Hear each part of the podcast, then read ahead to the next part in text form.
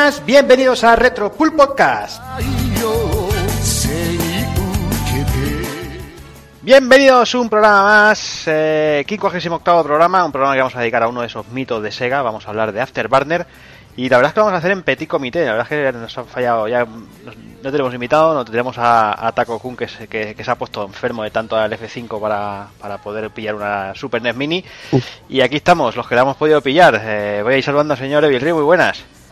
Muy buena, ya ves, tío. Hoy el, el post-apocalipsis de Super NES.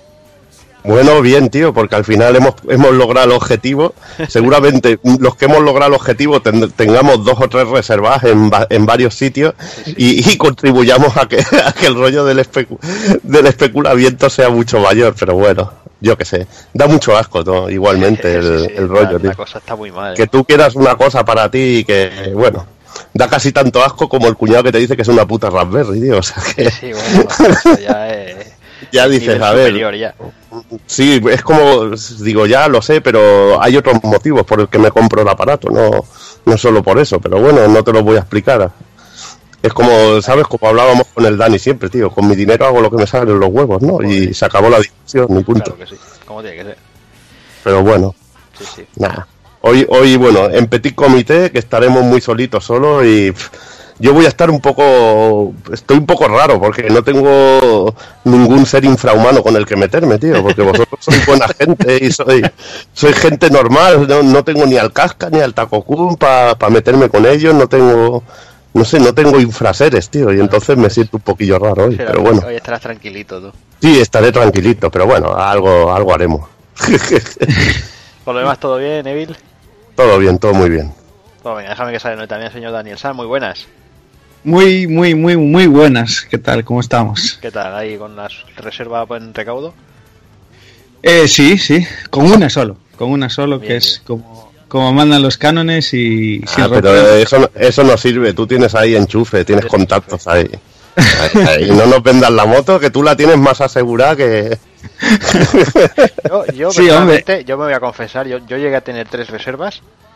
La primera que la pude hacer en Amazon Inglaterra, en UK Después eh, pude eh, reservar una en Game, pero como no fui un pelo de Game, y pude reservar otra en Amazon España y cancelé, cancelé la de Amazon UK. Pero es que, ¿sabes qué, ¿sabes qué pasa? Que, que ahora no sé qué mierda hacer. O sea, solo voy a pillar una, todo clarísimo. Yo no, no quiero ninguna para especular ni movidas pero es que después de la putada que me hizo Amazon con los con los amigos con el amigo de Cloud que me llegó un mail tres semanas después diciendo ah, al final hemos calculado mal de stock y te quedas sin él te jodes sabes entonces ya lo de las lo de los pre-order ya me da mucho miedo tío. O sea ya ni siquiera con un pre-order te aseguras tener nada tío. Ya no sé no sé la cosa está está jodida eh Dani Sí, sí, sí. Y, y, más que lo digas, tío, porque joder, lo comentamos esta semana que es, que es una puta locura eh, todo, tío, todo, cómo se volvió todo, lo que, en lo que tornó y que llega un momento, macho, que es que te quitan las, las ganas de, de decir, joder, quiero ese producto porque lo quiero, me apetece pero está tan ensuciado y tan contaminado todo alrededor y coño, que antes no había ni reservas, ni historias raras, ni nada, ¿sabes? Y es que ahora por encima es lo que tú cuentas, o sea, ahora hay reservas que están a la orden del día, o sea, tienes que estar ahí ojo a visor, tienes que dejar de respirar y solo para estar pendiente de refrescar páginas para reservar por ahí. Ríete tú del ransomware y todas esas mierdas, que la web del game tardó un minuto en petar, tío, o sea, que, petaba el carrito, petaba el carrito del game, tío, pero, es que, pero estamos locos, tío, está la cosa degenerando pero a lo loco. ¿eh? A, mí lo, a mí lo que me jode es que seguramente un alto porcentaje son de chumba que, quiere hacer un negocio y ganarse la vida. Y que sí. Y eso me toca los cojones, porque nosotros tres no somos sospechosos, somos amantes de, Super Nintendo desde que salió y, queremos la máquina por, por, bueno por ese factor nostálgico, ¿no? Y, y disfrutarle una tele grande y bueno, que viene Star Fox 2, por ejemplo, de manera oficial que siempre te digan, ah, pero ya lo puedes jugar emulado, no sé qué. Digo, ya, pero esto es un producto oficial de Nintendo y es original, tío, no es lo mismo. No sé, por ese tipo de cosas.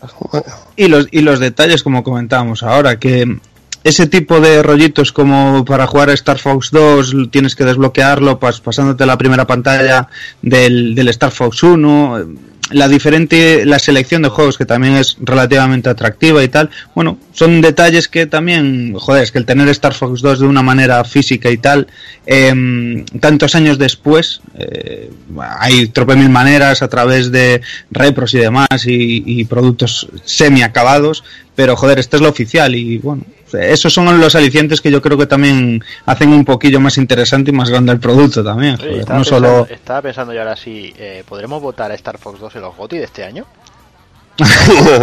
no, no creo que sea su GOTI, tío. Como no, lo hayan puesto. Lo, dudo, pero, pero, pero, estaría dentro de este de lanzamiento de este año, ¿no? Eh, sí, sí, hombre, estaría, estaría y podría, y podría lo que podrían hacer es que lo jugáramos a 60 frames, pero bueno, no creo que. Ahora como estamos en HD y a 60 frames, ¿no? Ya ves. ya ves. Ay, qué locura la Super NES Mini, madre mía. En fin. Y ya verás tú los poses, si sale la Nintendo 64 Mini, ya verás los poses de que todo el mundo tenía, quería una Nintendo 64. pero sí, cuando, siempre, cuando siempre han estado soltando asco, tío, sobre él, o sea que... Es más, voy, voy más allá, voy más allá. Hay cientos de miles de personas que echaron Billy sobre la NES Mini diciendo que qué mierda era eso, que si Raspberry, el listo de la Raspberry, que, que, si se va a tirar el dinero, que si no sé qué, y ahora se volvía loco por reservar y hacerse con una Super NES Mini, ¿sabes? las mismas personas, a, patadas os las cuento. Así que bueno. es lo que dice Evil, además eso, los que estén ahí eh, en tema especulativo a saco, habrán miles y miles. Pero bueno, veremos cómo acaba la cosa. Yo, por mi parte, sí que lo que tengo claro es que cuando quede una semanita, para la salida, cancelaré una de las dos. Me lo jugaré a Caro Cruz y, veremos a ver, que como luego me la juegue me cagaré en todos sus muertos. Pero bueno, veremos, veremos. Solo, jodería. Sí, veremos, veremos. Pues bueno, yo creo que ya hemos cascado un poquito. Mm, vamos ahí, si queréis, ya a por el programa, va.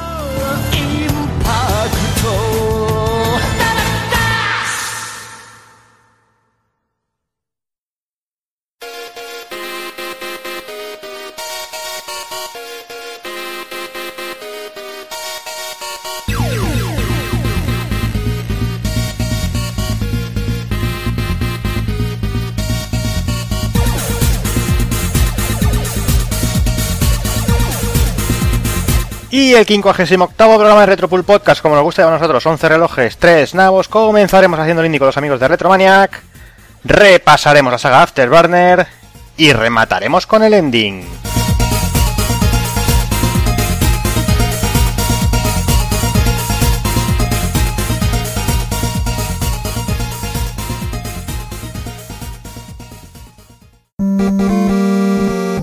pulpofrito.com me gusta.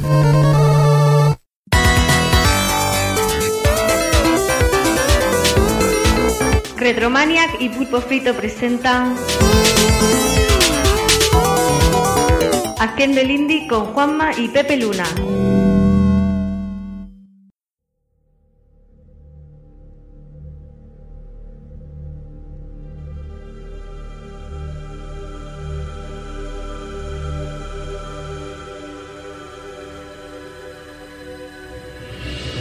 Muy buenos días, estamos aquí otro mesecito más eh, con el Haciendo el Indie, con los amigos de Pulpo Frito, eh, desde Retromaniac. Como siempre sabéis, cuando llega el verano, pues hacemos algún programa un poquito distinto, un poquito fresquete, un poquito de variedad.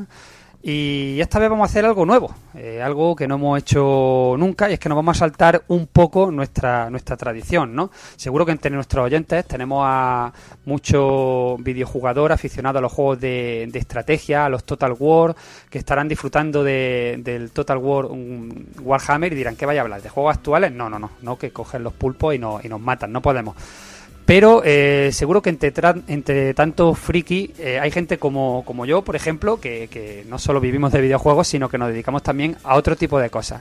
Y vamos a hablar de un Kickstarter. Eso, primera novedad, vamos a empezar hablando de un Kickstarter, un Kickstarter patrio, eh, con muy buena pinta y que no es sobre un videojuego, es sobre un juego de estrategia, ¿vale? tipo Warhammer, para que todo el mundo lo entienda, con su diferencia. Ahora nos lo va a comentar directamente eh, el creador.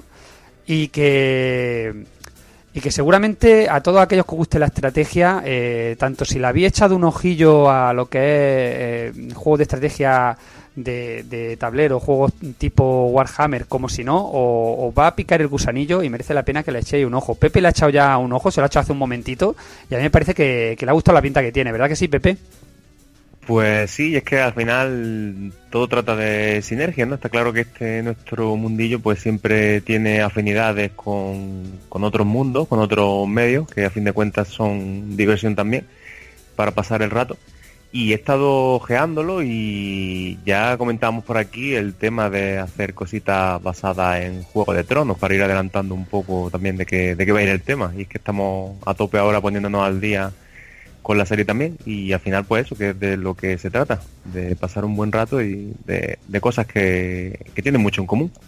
Sí, porque claro, el problema es que tú te compras tu videojuego de Batalla por la Tierra Media, te compras tu videojuego de del Total War, eh, de, sea de Warhammer, o sea del Shogun, o sea el Roma, eh, y claro, tú puedes jugar solo a eso, pero ¿y si alguien crea un juego de, llamémoslo de, de, mesa, para entendernos un poco, en el cual tú puedes hacer batallas eh, en Roma si quieres, o si quieres las puedes hacer eh, en Japón feudal, o si quieres puedes hacer una batalla eh, de ingleses anglosajones contra normandos, o si quieres puedes hacer una batalla fantástica o de Juego de Tronos, o incluso hacer algo tipo Dungeon Crawler, o incluso algo tipo Alien. Pues ese es el inicio eh, de ese Kickstarter que tenemos entre manos y lo mejor es que invitemos directamente a, su creador, Oriol. Muy buenos días. Buenos días. Bueno, lo primero es que te presentes y que nos hables un poco eh, cómo surgió esto y qué experiencia tienes un poquito en, eh, este sector. Que esto no es algo que un día se levante uno y diga, venga, voy a hacer aquí un juego de este tipo. No, esto, este hombre tiene un bagaje y tiene un motivo. explícanos un poquito. Eh, bueno, primero de todo, eh, gracias Juanma por, por, la oportunidad esta de poder eh, hablar sobre, sobre el juego aquí con, con vosotros. Es, todo un placer.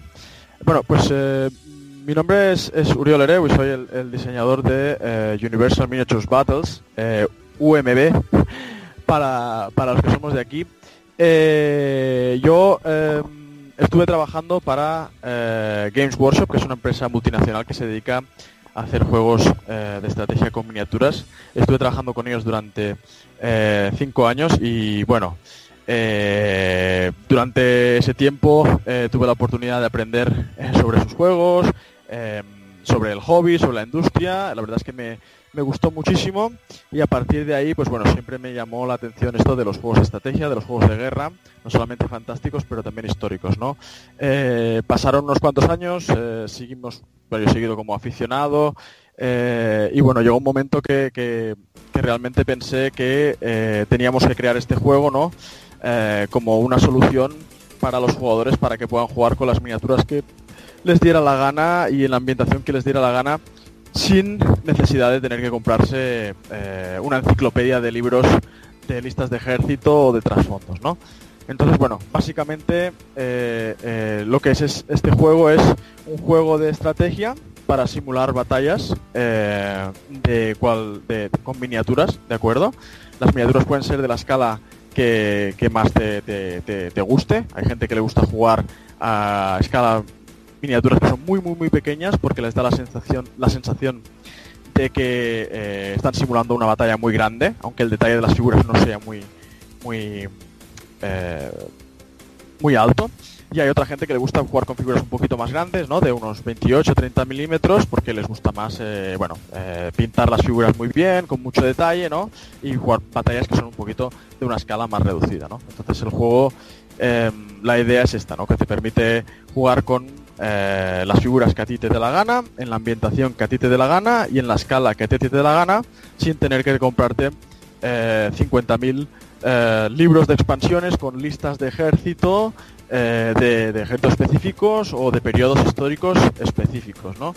Nosotros nos hemos centrado mucho en lo que es la experiencia del juego, ¿no? En, que sea un juego rápido, que sea un juego sencillo, pero que al mismo tiempo sea un juego difícil de dominar y de, y, de ser un experto, ¿no? Eh, hemos visto cuando tú te metes en la página del Kickstarter de Universal Miniatures Battles, ¿vale? Eh, que ahí aparece ¿no? el sellito de la Fundación Inceptum. Por favor, cuéntanos un poquito, ¿no? Eh, ¿Por qué la Fundación Inceptum, no? Eh, porque claro, eso cualquiera que lo vea, ¿no? Choca un poco, ¿no? sí. Bueno, eh, nosotros creemos que este proyecto tiene mucho potencial y hemos trabajado desde el principio con esta organización, es una fundación aquí en Barcelona que bueno que ayuda a lanzar proyectos para emprendedores, ¿no? Entonces nosotros nos asesoraron desde el principio en cómo lo podíamos hacer, eh, nos han dado soporte legal en cuanto al registro de la marca, eh, el registro de la obra, etcétera, etcétera, etcétera. Y además nos han puesto en contacto pues con artistas, con diseñadores de páginas web, etcétera, etcétera. Te ayudan un poco a que lleves tu idea un poco a la realidad, ¿no? Entonces eh, el Kickstarter lo hacemos con ellos, ellos nos manejan todo lo que son eh, las, aportaciones al Kickstarter y en compensación nosotros les damos un, un, porcentaje, es un porcentaje muy reducido, un 2 o un 3%, depende del dinero que consigamos, pero bueno, es un, dinero que va destinado a esta fundación y que al final puede ayudar a otra gente que tenga ideas eh, sobre cualquier proyecto que quieran lanzar, pues bueno, eh, para ayudar a la fundación, que al, mismo tiempo nos ayuda a nosotros a, hacer realidad este, este juego. Eh, me gustaría, para la gente que, que, no está muy versada en este tipo de juegos, ¿no? Pues ya nos has comentado que son un tipo de reglas universales, ¿no? Que, todos sabemos, los que sí conocen este tipo de juegos, entra y tiene ahí 200.000 cajas y te tienes que estar comprando siempre lo último para estar al día y tú buscas liberar un poco de eso, ¿no? Y que cada uno pueda dedicarse a la experiencia sin tener que estar constantemente, como dices, comprando reglas nuevas, ¿no? Unas reglas universales que te van a servir para la batalla que tú quieras crear. Nos gustaría, no obstante, ¿no? Para aquellos que no estén versados en este tipo de juego, que pusiera un poco comparación con algún juego, eh, tanto si conoces alguno que fuera afín en cuanto a tipo de reglas, tipo de experiencia, eh, de los que tú conozcas de tablero, de videojuego, lo que sea, ¿no? Para que se hagan una idea rápida, simplemente con que nos den un par de referencias que a ti te puedan pasar por la cabeza. Bueno, eh, a ver, nuestro juego mm, es un juego que simula batallas.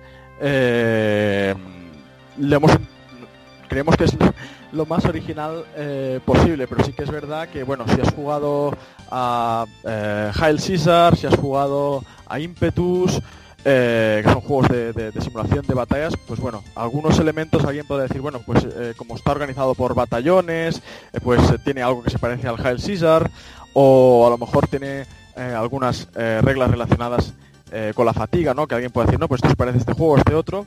La verdad es que nosotros cuando lo hemos diseñado hemos intentado eh, que cuando uno juega este juego realmente tenga la, sensación de que está simulando una batalla, ¿no? Y, eh, a partir de ahí pues hemos pensado en cómo debería ser el turno de juego, qué, qué posibilidades tienen los jugadores antes y después de la batalla, ¿no? Porque creemos que realmente la batalla no es solamente el momento en que los dos ejércitos se encuentran, sino que también hay un paso previo, ¿no? En cómo, cómo planificas tu ejército y qué es lo que quieres hacer antes de la batalla, ¿no? Entonces, estas son cosas que son bastante originales y que no están en otros juegos, ¿no? Antes de la partida, pues tú puedes escoger eh, darle un plan de batalla a tu ejército y, escoger un discurso, ¿no? Depende del discurso que tú escojas o el plan estratégico, te dará unas ventajas eh, durante la partida si lo, sigues y si no lo sigues pues te va a dar unas desventajas, ¿no? También puedes escoger antes de entrar en la batalla puedes intentar maniobrar al ejército enemigo para escoger elementos del terreno de, juego. Así que te podría decir que, bueno, eh, estas cosas son muy innovadoras. Otras cosas de la mecánica del juego, pues a lo mejor habrá otra gente que dirá, bueno, esto se parece a este juego, a este otro, pero nosotros realmente creemos que, es un juego bastante eh, único y, y, original. Pero bueno, si tú lo vieras, ¿no? Desde, desde lejos, pues dirías, esto se parece al Warhammer, ¿no? Porque se juega, se juega con figuras, o, o, si ves que están jugando con figuras históricas, podrían decir, mira, pues esto es, esto es como el Hail Caesar o el Impetus, ¿no? Que son juegos que están en el mercado y que se dedican a, bueno, a simular eh, batallas de la antigüedad. Pero bueno, ya te digo que nuestro diferenciador principal es que no te tienes que estar comprando eh, tú te compras un libro solamente y con ese libro puedes crear cualquier ejército que tú se te pueda pasar por la cabeza sin tener que comprarte esas expansiones de, bueno, en, los juegos de fantasía es muy exagerado, ¿no? Cada, cada raza tiene su, su, libro, su libro con su trasfondo y sus, y sus eh, listas de ejército, los históricos, los juegos históricos son más por periodos, ¿no? Pues periodo pre, prebíblico, ¿no? Periodo bíblico, periodo de la Imperia Romano, periodo de la Edad Oscura, periodo de no sé qué, al final, pues lo mismo, ¿no? Acabas gastándote mucho dinero en, en, en libros y manuales que, que, bueno, que dicen ser de rigor histórico, pero bueno, nosotros preferimos que cada uno se eduque a sí mismo eh, si quiere simular una batalla de la historia y que decida cómo eran los ejércitos y cómo van a ser los ejércitos con los que van a jugar, ¿no? Nosotros no somos historiadores, somos estamos centrados en, lo que es el diseño del juego y hemos creado un, mecanismo mm, matemáticamente equilibrado que te permite crear el ejército que a ti te la gana. Bueno, vamos a pasar ya un poquito al turrón. Estoy viendo que os queda muy poquito a día de hoy, ¿vale? Quedan todavía 22 días eh, para finalizar el, crowdfunding. Cuando esto salga al aire seguramente quedarán a lo mejor 19, 18 días. Y os queda muy poquito, os quedan 252 euros solo para alcanzar la, la, meta que tenéis. Eh, Coméntanos un poco, eh, bueno, antes de que nos lo comentes, una cosa que me ha gustado mucho al entrar es que directamente eh, hay una versión básica de, la, de las reglas que directamente las ponéis gratis en, para descargar. unos decks también para regimientos y para, y para personajes que también los ponéis gratuitos. Es decir, la gente, si alguno está dudando y dice, uy, es que esto me da a mí un poco de cosa, no lo conozco, ¿no? Se lo puede bajar, le puede echar un ojo y ver el tipo de juego que tiene entre, entre manos. Eh, eso está, a mí me ha encantado, está muy bien y yo le recomiendo a todo el mundo que le eche, que le eche un ojo independientemente de, que conozca o no conozca este tipo de juegos porque la curiosidad nunca, nunca es mala para estas cosas. Y, y ahora coméntanos un poquito, ¿no? Eh, ¿Cuáles son, digamos, las recompensas? ¿no? ¿Qué es lo que consigue la gente eh, por cuánto dinero de, aportación? Danos un repaso por todo lo que tiene aquí puesto, que, la gente sepa y hagamos ya sus cálculos, que es lo que estará mucho pensando. Pero esto es muy caro, esto es muy barato, esto qué tal, cómo va la cosa. Sí, mira, nuestro objetivo, eh, primero decir que nuestro objetivo del crowdfunding es tener una edición impresa de lo que es el juego. Porque bueno, eh, es el objetivo principal, no, no, no hay nada más detrás, ¿no? Queremos que, la gente sea capaz de, comprarlo en, formato papel y de que pueda llegar a cuanta más gente posible y en cuantos más idiomas posibles, ¿vale? Entonces, eh, tú puedes contribuir en el proyecto desde 2 euros, si, contribuyes con 2 euros, pues bueno, pues te damos las gracias y entendemos que, bueno que te ha parecido interesante la idea y que, y que te gustaría ver eh, un producto como este en el mercado, aunque eh, no quieras nada más, ¿no? Después eh, tienes la opción de conseguir una copia digital del libro. si, si eres rápido y contribuyes antes de que se terminen las primeras 50, por 10 euros te vamos a dar una copia digital justo en el momento en que terminemos el Kickstarter y otra copia digital cuando hayamos hecho la revisión em, a nivel de, lo que es eh, gramaticalmente y léxicamente del reglamento eh, cuando ya se manda impresión, ¿no? Tienes una justo cuando se termina, que no está 100% revisada, y otra cuando ya eh, mandamos la edición a imprenta revisada. Después, cuando se agoten estos 50 early bits, pues todavía conseguir la, la, edición digital por 13 euros. Y después ya vamos a las opciones de la edición impresa, ¿no? Por 26 euros tienes la edición digital y la edición impresa eh, revisada. Después puedes conseguir también la copia impresa junto a unos dados eh, que son opcionales, no son obligatorios para jugar, son los dados que... Hay que decir de todas formas que bueno, son 40 dados, eh, que no es poca cosa, y que además son personalizados. Yo estoy viendo aquí una foto, podéis echarle un ojo, están, la verdad es que están bastante chulos, ¿vale? Sí, son dados que aparte los puedes utilizar para nuestro juego, pero también los puedes utilizar para otros juegos. O sea, son unos dados que también son bastante universales, ¿no? Si tú juegas, por ejemplo, a, no sé, al Warhammer Fantasy, por decirte uno así muy popular, pues podrías utilizar estos dados también eh, para ese juego, ¿vale? Y si no, nosotros a nuestro juego ayuda a que sea eh, más rápido y más fácil de entender. En lugar de estar mirando numeritos y contando que si mm, para conseguir hacer esta acción voy a 3, a 4, 5, pues simplemente tiras un dado de un color y eh, el resultado ya te dice si has conseguido X o, Y. Entonces, eh, con esta opción de 60 euros te da la copia digital, la copia impresa y estos 40 dados. Eh, después tienes una opción de ya conseguir las reglas más un batallón de figuras de la marca de Fireforge. Nosotros pensamos que, bueno, a lo mejor habrá gente que le gustará mucho la idea, habrá pensado, no sé, quiero hacerme un ejército. Antes vosotros comentabais de Juego de Tronos, ¿no? Que está es muy popular. pues si quieres hacer un ejército medieval de, no sé, de una casa medieval de esta serie o de lo que le dé la gana, pues tiene la opción de eh, comprar las reglas del juego más un batallón entero mm, entre varias opciones de esta marca y llevarse, pues bueno, entre de 50 a 90 miniaturas que están súper bien de plástico, las reglas digitales y las reglas impresas. Después ya, para los más... Eh, los que ya tengan muy claro que les ha gustado la idea y quieren tener... Aquí viene una, la que tal vez sea para la, para la gente que sí se quiera meter en, en harina, eh, tal vez a lo mejor la más interesante. Que, que, de golpe cuando veas el precio, lo digo ya, 166 euros, pues diréis alguno, hostia, sí, pero bueno, eh, hay que ver lo que hay que ver lo que ofrece, las horas que puede dar y que y que, y que vamos, que hay gente que se ha gastado esto en una NES mini especulada ah, de segunda mano por ahí. Entonces, cada uno es lo que le ¿eh? Sí, sí, sí, sí, no, digo que no, lo que quiero decir es que hay que hay que ver también, hay que valorar, ¿no? lo que lo que ofrece, ¿no? No solo 166 euros, es mucho, ¿no? Pero bueno, eh, hay que ver también lo que ofrece, es decir, es mucho o poco dependiendo de lo que de lo que te da. claro, la este gente que está acostumbrada a lo mejor a decir un juego 70 euros dice, hostia, es que estos son, pero claro, eh, escuchad lo que trae. Sí, claro, esto es un, esto es un nivel ya para, para, bueno, para alguien que, realmente le guste eh, la temática alrededor de esta, de esta contribución. ¿no? Esta contribución queríamos tener una opción para gente que no tuviera ninguna miniatura en su casa y que dijera, bueno, es que si me compro las reglas, ¿qué voy a hacer con un libro? no voy a poder jugar a nada ¿no? con el libro. Pero es que queríamos tener un set completo con dos ejércitos eh, completos, ¿no? que pudiera simular una batalla eh, de la antigüedad como es la batalla de Hastings 1066. Entonces hemos hecho una colaboración con una marca que es eh, Baku 6 milímetros, hacen miniaturas de 6 milímetros eh, de altura que son muy pequeñitas. Y en este set te vienen dos ejércitos enteros para simular la batalla de Hastings. ¿no? Tienes el ejército anglosajón con unas 650 miniaturas y después tienes el ejército de los normandos de, de William el Bastardo o William el Conquistador con otras 600, 700 miniaturas, ¿no? Y en total son 1200, 1300 figuras que tienes ahí para montar y para pintar junto con las reglas y junto con los dados, ¿no?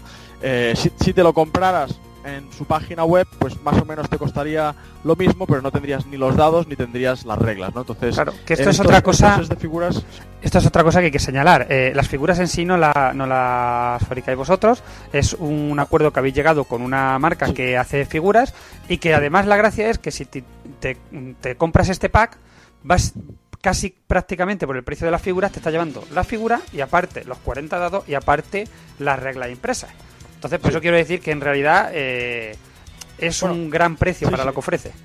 Sí, sí, sí. Hay alguien que ya estaba pensando en, en, en, coleccionar esas figuras para simular la batalla de Hastings o cualquier figura de batalla de la Edad Oscura con esos ejércitos, pues bueno, pues pues la verdad es que le, parecerá muy atractivo, ¿no? Y, nosotros, pues bueno, te damos un reglamento para jugar esta batalla y además unos dados que, bueno, que creemos que nosotros nosotros creemos que son geniales, ¿no? Y te, y te van a hacer que este juego y otros pues sean más fáciles. Y ahora la última, que es la más graciosa, a mí siempre me hace gracia no ver las la, gordas. Pero, pero en este caso no es como otras veces, ¿no? Muchas veces en los videojuegos viene una de mil o cinco mil y tal. Y es que vas allí y conoces al creador y te tomas unas tapas con él. En este caso no van por ahí los tiros. Ah. Pero, pero... Si quieres, conocer al creador no hace falta, no hace falta que, que pagues cinco mil euros, ¿eh? se viene uno a Barcelona y yo les invito a unas tapas y a hacer una partida si queréis. Eh, eh, este son 600 eh, euros, que no son pocos, ¿vale? Es mucho dinero. Y lo que hacemos es el set de 166, que es de la batalla de Hastings 1066.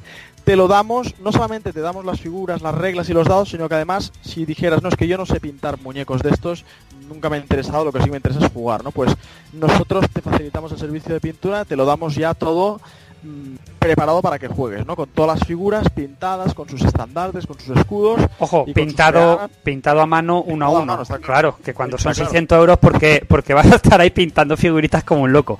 De hecho, nos comentaba antes, un poco previamente a la entrevista, que tienes una de estas ya conseguida y que, y que, casi que estás esperando que nadie más te lo encargue porque, es una buena paliza.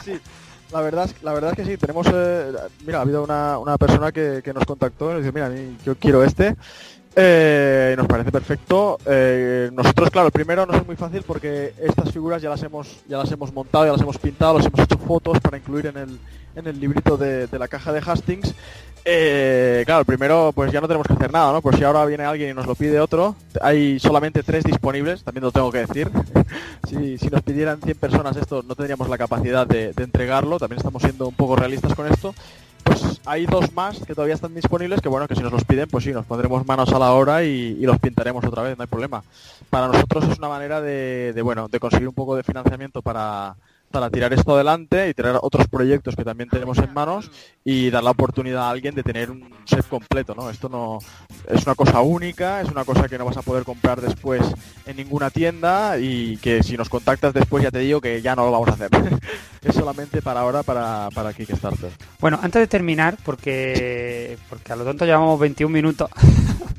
eh, Dos, solo dos detallitos, ¿vale? Eh, fuera un poco de la, de la zona donde están las contribuciones, ¿no? Si, si baja abajo, a mucha gente que a lo mejor se le puede pasar, comentar que mm, también por 4 euros tenéis, eh, incluís una figura de un líder samurái, ¿vale? Por si a alguien le, le mola, pues la verdad es que está bastante bien, la estoy viendo aquí, ¿no?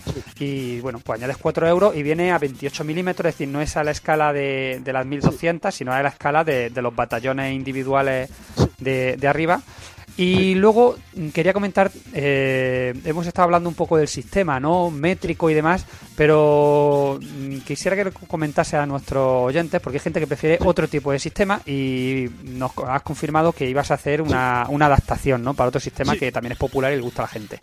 Sí, eh, bueno, nosotros eh, estos juegos normalmente se, se miden en distancias, ya en, en, en, este juego puedes utilizar centímetros o puedes utilizar pulgadas, que son los dos sistemas métricos que más se utilizan Em, pero también hemos visto que bueno que hay ahora eh, unos tableros de hexágonos que están súper bien, que te permiten eh, simular batallas también, pero con casillas en lugar de utilizar estos sistemas de, medida, ¿no?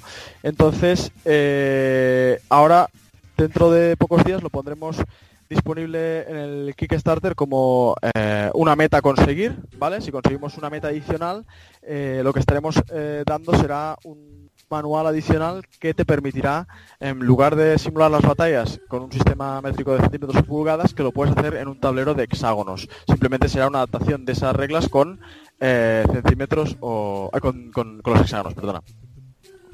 Bueno, pues por mi parte nada más. Estamos un poquito justo de tiempo. Creo que ha quedado todo bien explicado.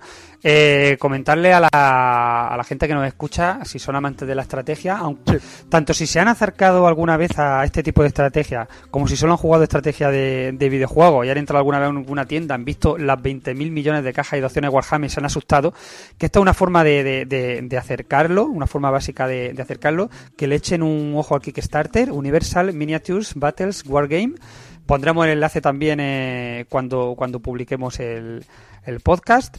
Y nada más que agradecerte que hayas estado aquí, que nos lo hayas explicado, desearte suerte, ya digo, te queda muy poquito y muchos días por delante, seguramente lo vas a conseguir.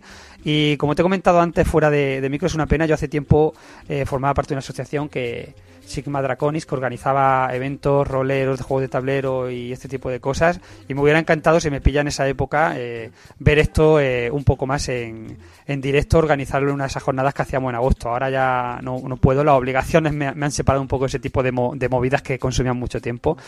Pero ya digo, tiene mucha, mucha, muy buena pinta. Todo aquel que nos escuche y que, le pueda echar un ojo, que se lo eche, que le baje, que se baje esas reglas gratuitas, que le eche un ojo también y que, y que, la, y que las metas la verdad es que son muy, muy asequibles y que se atreva a meter la, la naricilla. Nada más, muchas gracias por, por estar aquí, por atendernos y mucha suerte. Muchas gracias a vosotros. Muchas gracias, mucha suerte. Gracias.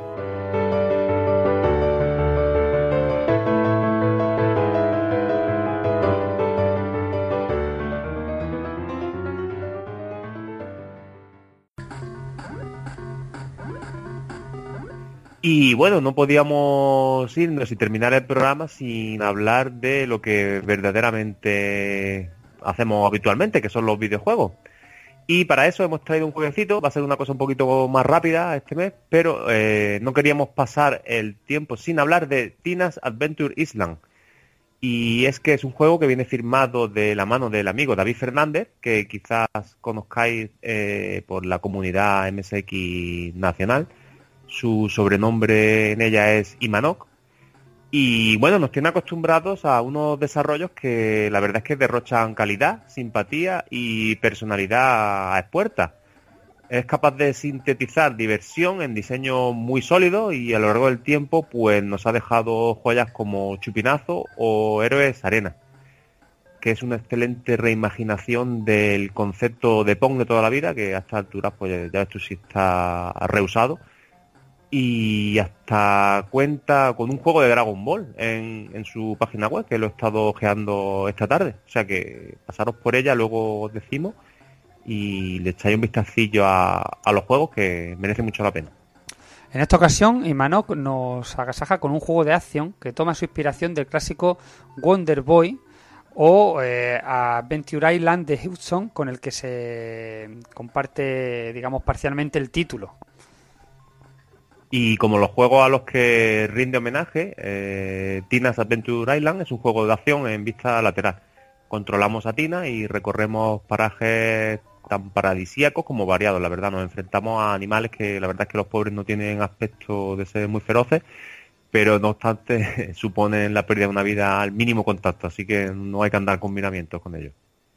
Y aquí nos llevamos la primera sorpresa. Eh, después de recorrer un primer tramo que sirve, digamos, de segmento introductorio a, la parte de tutorial al uso, nos hacen entrega de un arma para poder protegernos en nuestro periplo. El juego, en un juego tan colorido hasta cierto punto mono, así entre comillas, resulta que la protagonista anda por ahí quitando de en medio a su enemigo a golpe de un cuchillo que pondría los dientes largos al mismísimo Rampo. ya ves. Y bueno, decir de los gráficos que son sencillos pero efectivos. Mm, resultan muy muy coloridos. Y bueno, su propio creador, David, comentaba que optó por no recargar demasiado los fondos para mantener un aspecto más limpio y ayudar también a que la compresión fuera mejor. Habría que destacar también el genial diseño del sprite de la protagonista, Tina, que además la verdad es que está muy bien animado. Eh, tremenda también la variedad en los sprites de los, de los enemigos, hay que comentarlo. Eh, en menor grado en sus comportamientos. Eh, algunos de los enemigos se limitan a avanzar, subir, bajar en la pantalla, mientras que otros reaccionan a nuestra cercanía. Hombre, teniendo en cuenta el tipo de juego, bueno, lo típico, ya hemos dado las dos referencias claras, que la, gente sabrá lo que se puede esperar al respecto en este caso. Cuidadito con la calavera, que su puta madre, ¿eh? la que está un poco más apartada. Sí, tú, decías que tienen toda una pinta muy buena. Sí, sí, sí, sí. Y luego está rima y zasca. Ahí te meten un bocado que... Y también comentar que hay diferencias en el aspecto gráfico en función del tipo de ordenador MSX que, que usemos para correr el juego. La paleta de colores utilizada, la verdad es que varía levemente y en caso de jugar en un MSX2 Plus o un Turbo R, pues se nota, se nota la diferencia, no solamente en esto, sino también en el propio scroll del juego. Se nota una barbaridad, la verdad. Y la verdad es que es curioso, en los emuladores, pues hombre, tienen la opción de, de poder trastear un poco y eh, ejecutarlo en diferentes tipos de MSX. Y luego ya, bueno, si tenéis la suerte de contar con uno en casa, pues lo pilláis. Mm, según lo que tengáis, pues se verá de una manera o de otra todos aquellos, aquí, autopublicidad, autobombo, todos aquellos que, que, estén pensando en pillar un original y digan, oye, este que jaleo, que, con los MSX, ¿no? Porque alguno no, lo pueda conocer mucho. Pues recordad que tenemos ahí un número de Retromanias con un artículo hace 40 páginas, hecho ahí principalmente por el amigo, el experto en MSX Gaby López, y luego con una entrevistilla de parte de, de David y, y, por, por este que os habla. Eh, hablando también con Manuel Pazo, hablando con, gente del mundillo y también con una guía de compras que, hice yo allí y que la usé yo mismo y me pillé un MSX 2 Plus. Eh, pues este es un juego que a mí me encanta que haya aprovechado los dos, ¿no? Que, si tú tienes un MSX funciona 100%, pero claro, la paleta es como un poco más más lavada, ¿no? Un poquito más menos vistosilla, ¿no? Pero aún así está está muy bien. Ahora, si tienes un MSX 2 Plus o un Turbo R, que eso ya es palabras mayores, pues se, nota, se nota a primera vista el colorido, eh, lo contrastada que está la imagen y como tú dices, eh, el scroll, claro. En un MSX normal el scroll se mueve carácter a carácter, avanza por bloques de 8 píxeles, esa búsqueda pues se nota, ¿no? Se, Eso no- es se algo nota que- brusco, sí. claro, se nota brusco. Eso es algo que los conocedores, los conocedores del MSX pues ya se lo saben. Y aunque mueve todos los elementos sin ningún tipo de problema y la jugabilidad no se resiente por ello, ¿eh? ese también hay que decirlo. Pero bueno, si tenéis la oportunidad de jugarlo en un MSX 2 Plus, si tenéis el emulador, pues activáis la opción de MSX 2 Plus. Y si tenéis pensado algún día adquirir uno y tenéis la opción del MSX 2 Plus, pues mira, pues ya sabéis que el scroll se mueve al pixel con la con vamos, suave, como la seda. La diferencia en la experiencia jugable, obviamente, pues, eh, es notable. En palabras del propio Imanok, hay que verlo en funcionamiento en un MSX real para, para apreciarlo al completo. Pero bueno, que tampoco es que estemos nosotros en contra de los, de los emuladores, para nada. Eh, luego otro apartado, la música, pues la verdad es que es probablemente un elemento de la producción que, que llama mucho también la atención y es que la composición es excelente, muy apropiada al tono y al entorno del juego. Ahora también muy muy veraniega, pega mucho, muy fresquita y de una notable variedad. Y los efectos de sonido, pues lo mismo, no le andan a la zaga. Sí, eh, loco, pero yo hay juegos que, que a veces los asocio como una estación, ¿no? Este, este es un juego que pega para verano. Pues este es un juego que pega para verano, ¿vale? Habrá gente que dirá, ¿qué tontería estás diciendo? Por Dios, Juanma. Vale, me parece muy bien. Pero a mí me pasa eso, ¿no? Pues este es el- un juego que, que yo creo que estamos en el momento idóneo para echarle un ojo. Eh, hablando de los diseños de diseño de los niveles, es lineal, como las referencias de las que hemos hablado, pero efectivo. Goza de una variedad de localizaciones a las que Imanok ha sabido sacar el jugo. El primer mundo consta de seis niveles, sin contar un mini nivel inicial y un boss final. Y estos niveles incluyen una planicie, una caverna, bosque, el fondo del mar, eh, que, todo vale con tal de ofrecer diversión. La variedad de localizaciones tiene su contrapartida en la diversidad de las situaciones y los peligros que las pueblan a menudo, que obligan al jugador a cambiar su forma de jugar. En algunos niveles tendremos que preocuparnos más por enemigos y su situación o su operación en pantalla, pero en otros submarinos, por ejemplo, pues claro, tendremos que dar por la pantalla, usar el botón de salto. En los niveles, las nubes, cada salto tiene la potencialidad de, de ser fatal. En fin, han sabido darle variedad a, a una jugabilidad lineal y en principio sencilla.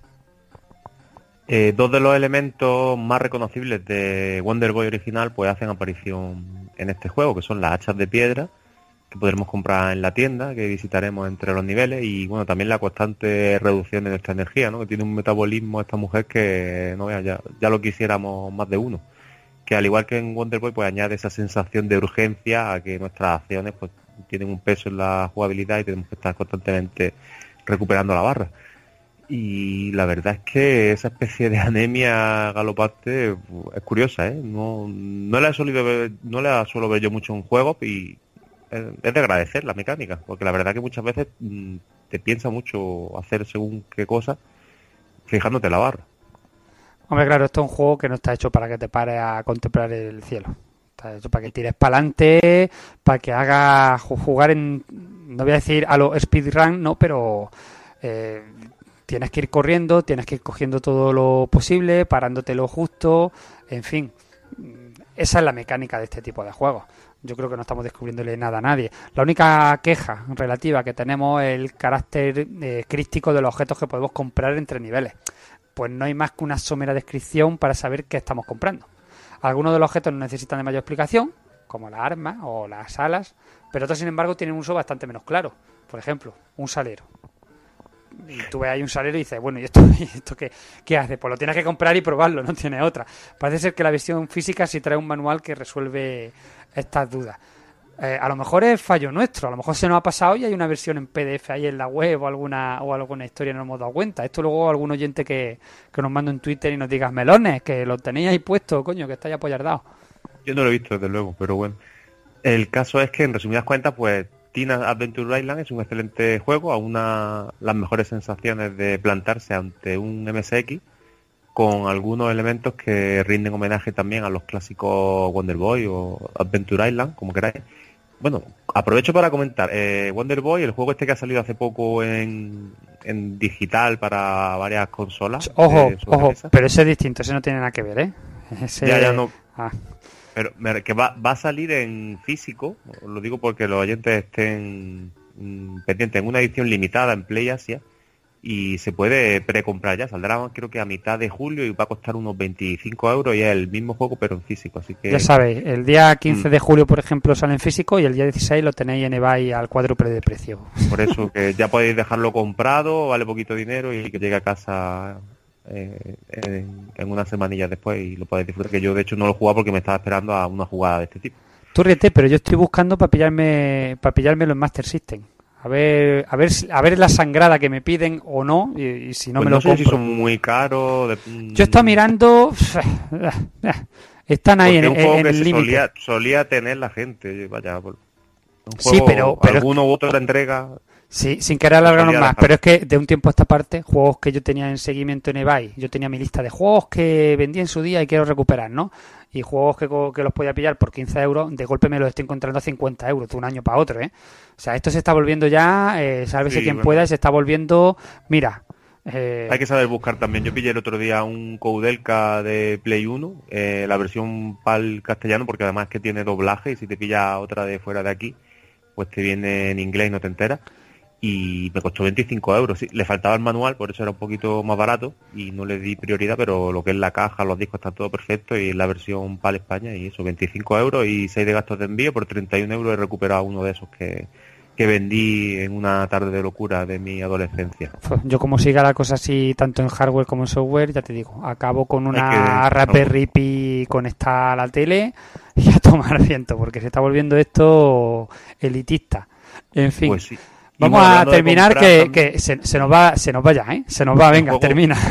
El juego se, podía comprar en versión física, y digo podía porque ahora mismo en la web MSX Cartridge eh, Shop, que es donde se, se compraba, pues aparece como agotado no sabemos si se repondrá, si habrá más unidades, si se llevará algún otro evento, porque también es verdad que se ha vendido en ferias, creo que fue en Retro Madrid donde se vendió. La tienda la lleva Manuel Pazos, creo. Manuel Pazos, sí. Escribirle algún Twitter o algo y le preguntáis, oye, ¿esto lo vaya a reponer o qué pasa? Será para algún evento. El caso es que la, la versión descargable que podéis pillaros, creo que no tiene el tema, pone como promo edition, y me parece que no tiene el tema del scroll mejorado la que hay ahora mismo, digamos, para, para jugar así directamente, de pillarla de la página web de gratis. Pero bueno, investigaremos sobre el tema y ya os comentaremos a ver que, si se puede pillar más adelante, porque la verdad es que el juego está muy bien y es muy recomendable. Así que ya sabéis. Eso le mandamos un mensaje y para cuando publiquemos esto lo tenemos, lo pones por escrito o algo, ¿no? Pues sí, y ya vamos ahí echando la persianita, ¿verdad? Sí, sí, sí, que no, no hemos ido. Oye, esto es... Vale, necesitamos un, un, podcast propio para poder rajar lo que queramos. Bueno. Ahí nos lo están pidiendo, ¿no? Y antes de echar la presión, bueno, el mes que viene también tendremos una cosita especial de verano, ya iremos comentando, pero creo que os va a gustar porque está relacionada con el tema indie y con el tema de un cierto erizo que se conoce bastante por aquí. Coño, ya lo has dicho, tío, es que no puede ser. Anda, que no te podía callar la boca, ¿eh? Bueno, puede ser, puede ser Spinete, ¿no? puede ser Spinete, ¿eh? un juego, el juego de Spinete y los... un juego de Spinete. Crossover, Spinete y los mundos de Yuppie, no te juro, que vaya tela. En fin, chicos, nos tenemos que despedir. Llevamos ya entre una cosa y otra treinta y tantos minutos y estamos usando ya de los pulpos. Eh, gracias por escucharnos. El mes que viene más. Adiós, adiós.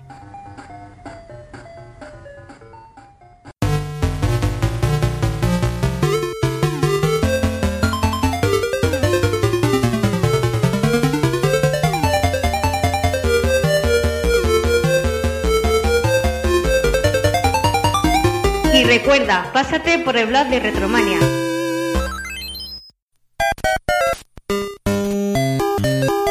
Visítanos en pulpofrito.com. Te esperamos.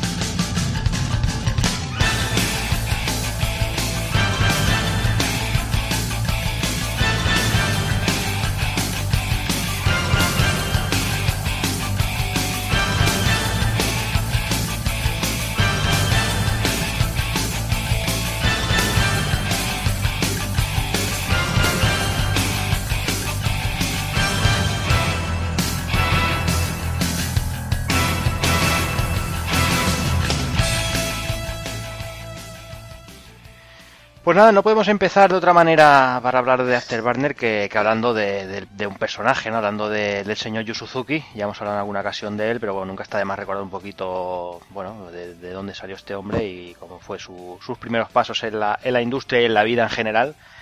Y, es lo que vamos a, arrancar con, eso, eh, hablando de que Yu Suzuki eh, nació en la prefectura de Iwate en el 1958, eh, hijo de Yuzuru y de Kara, bueno, que, eran dos personas muy, muy culturales, les gustaba mucho la música y todo eso. Desde, desde bien joven, y sobre todo gracias a su padre, demostró él también un gran interés a, a todo lo que era el arte y la música pero lo que realmente le gustaba y le llenaba era construir coches, edificios, robots y todo esto con piezas de plástico, bueno, le hace Lego o cualquier otra, otra marca. Luego ya bajo la influencia de sus padres eh, quiso entrar en la rama de, la educación, incluso ser dentista, pero falló los exámenes de doctorado y se tuvo que, que dedicar a otros asuntos. Menos mal. Sí, exacto. Eh, también el, hombre intentó, en esa parte artística que decíamos, eh, intentó tocar la guitarra, pero, él veía que por mucho que él se esforzaba y practicaba no, no acababa de mejorar y todo, y que en su época de universitaria llegó a tocar la guitarra en, un local llamado Muscat de Okoyama, de Okayama, perdón, pero, pero no, no, no acababa el tío de, arrancar ahí el arte por ese lado. Ya a principios de 1980 se licenció en la Universidad de Okayama en Ciencias de la Electrónica y ahí, bueno, aquí ya fue cuando empezó pues a, a vislumbrar en lo que vendría a ser su, su vida laboral, su carrera. Y entró a trabajar en Sega en el 83 y ya en menos de un año ya tenía un juego propio en las salas arcade eh, llamado Champion Boxing y bueno, y por ese motivo se le da el mando del estudio M2 y a partir de ahí realizaría el juego que fue el primer simulador de carreras de la historia de los videojuegos, eh, llamado Hancon, que seguramente a muchos os sonará. Eh, y bueno, y el cual contaba con, una cabina eh, con forma de moto, que bueno, espectacular. Que del tema de las cabinas y eso hablaremos, hablaremos un poquito más adelante. Que bueno, lo del, lo del simulador venía por el mueble de la moto que tú te movías para que el juego para que el juego, bueno, para que el, personaje se moviera en la moto, tú te movías con la propia moto, con el mueble. Y eso era lo que tenía de simulador. Y que bueno, que era, que funcionaba como un mando analógico, era, era la perfección en control. Pero bueno, no solo fue pionero con Hang-On, eh, sino que también fue el primero en realizar un juego en 3D de carreras, como fue Virtua Racing, o también el primer juego de lucha poligonal, eh, hablando de Virtua Fighter. Y si hablamos de innovación, no podemos dejar de hablar de Shenmue, ¿no? Que, hablamos mucho de innovación y todo eso, y Shenmue fue el, la revolución en, en muchísimos aspectos, eh, llegando al mm. nivel, básicamente, que ya hemos comentado muchas veces, Evil, de enfermedad. Sí, lleva sobre todo el, gusto por el detalle de, de, hacer cientos de habitaciones igual en un edificio que podrías pasar de verla y cada una totalmente distinta con sus detalles. O sea, que era algo putamente enfermizo. Y decir de Virtua Fighter que incluso está en el Museo Smithsonian de Estados Unidos. O sea que es un hito, sobre todo en lo que es el mundo de los videojuegos, bastante bestia. Sobre todo el juego de lucha poligonal. Y, bueno, eh, lo que has hablado antes de Virtual Racing, hay, hay otros juegos en 3D de coches anteriores, pero es el primero que te usa las cámaras y, te lo hace de esa manera. Eh, mm. usa las cámaras y te hace un 3D que realmente dice, joder, con cara y ojos. Eh, a veces lo decimos, cuando un juego define el, el género, eh, es, el importante, en verdad. Te puede haber salido un juego antes, pero el que define el género es el importante. Mm.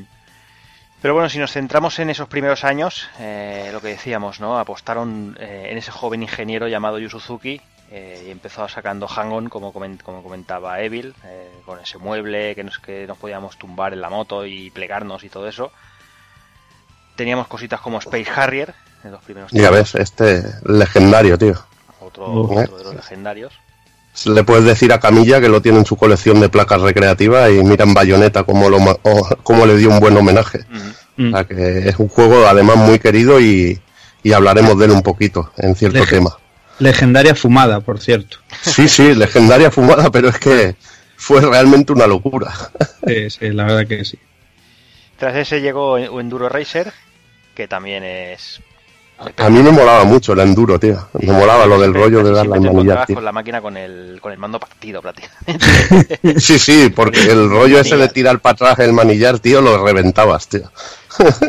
sí, sí. Tras este, un, otro mítico de, sobre los míticos, Outrun, que bueno.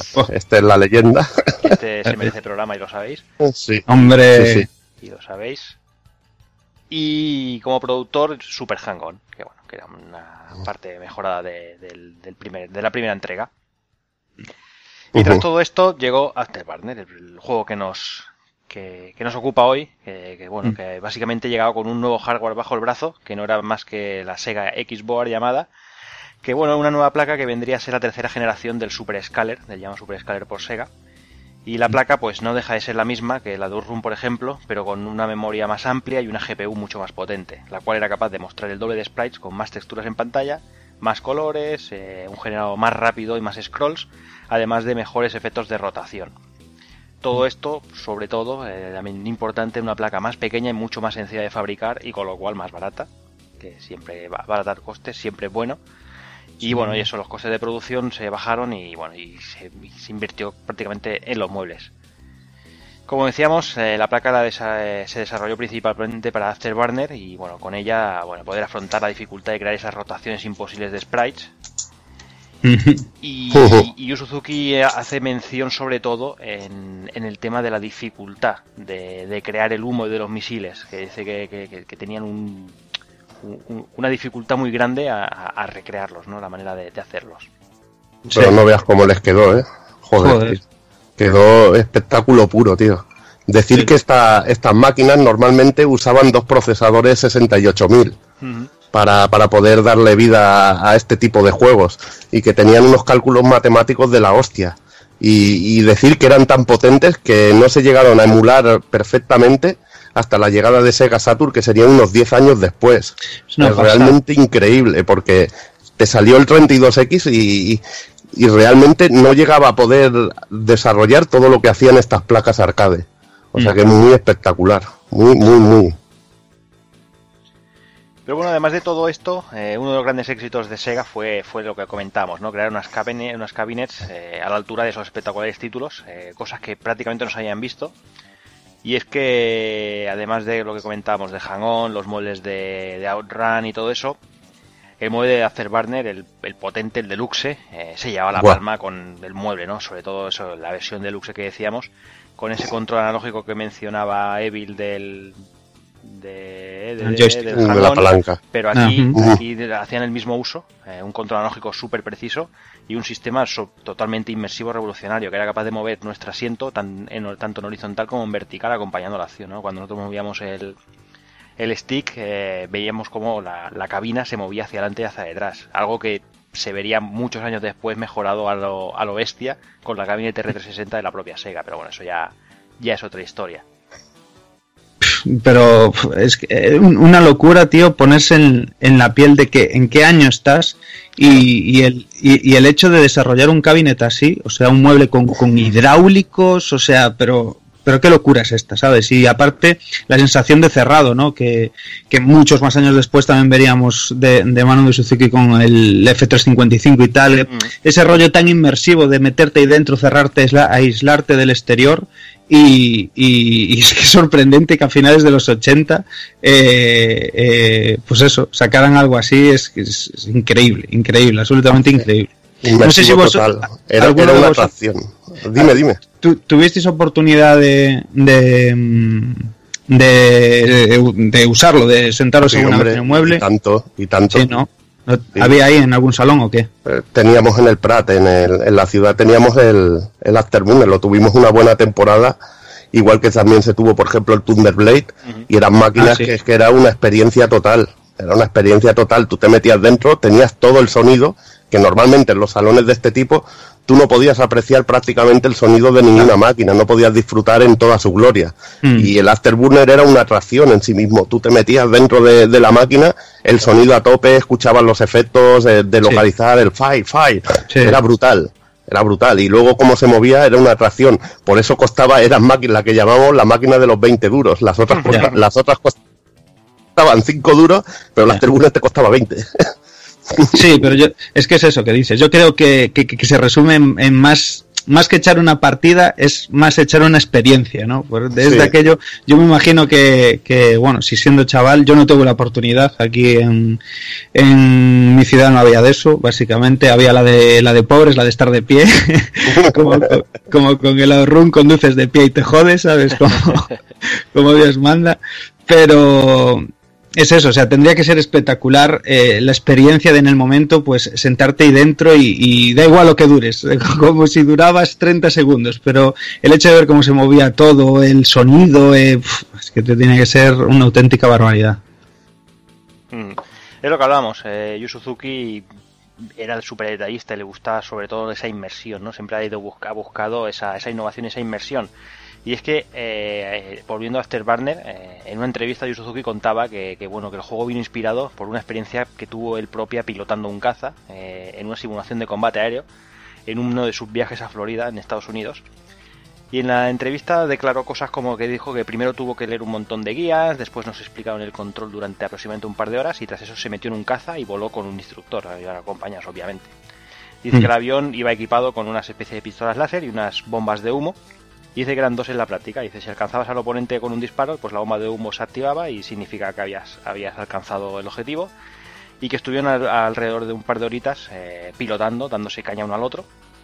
Y dice que fue cuando él se dio cuenta de que todos los juegos de aviones eh, no son lo bastante interesantes. Y básicamente eso él lo piensa porque eh, los hacían, sobre todo simuladores, ¿no? lo que se puede ver en PC y todo esto, demasiado difíciles de controlar dice que para él que son incluso más es más complicado controlar un simulador que, un avión de verdad después de lo que él de lo que él probó.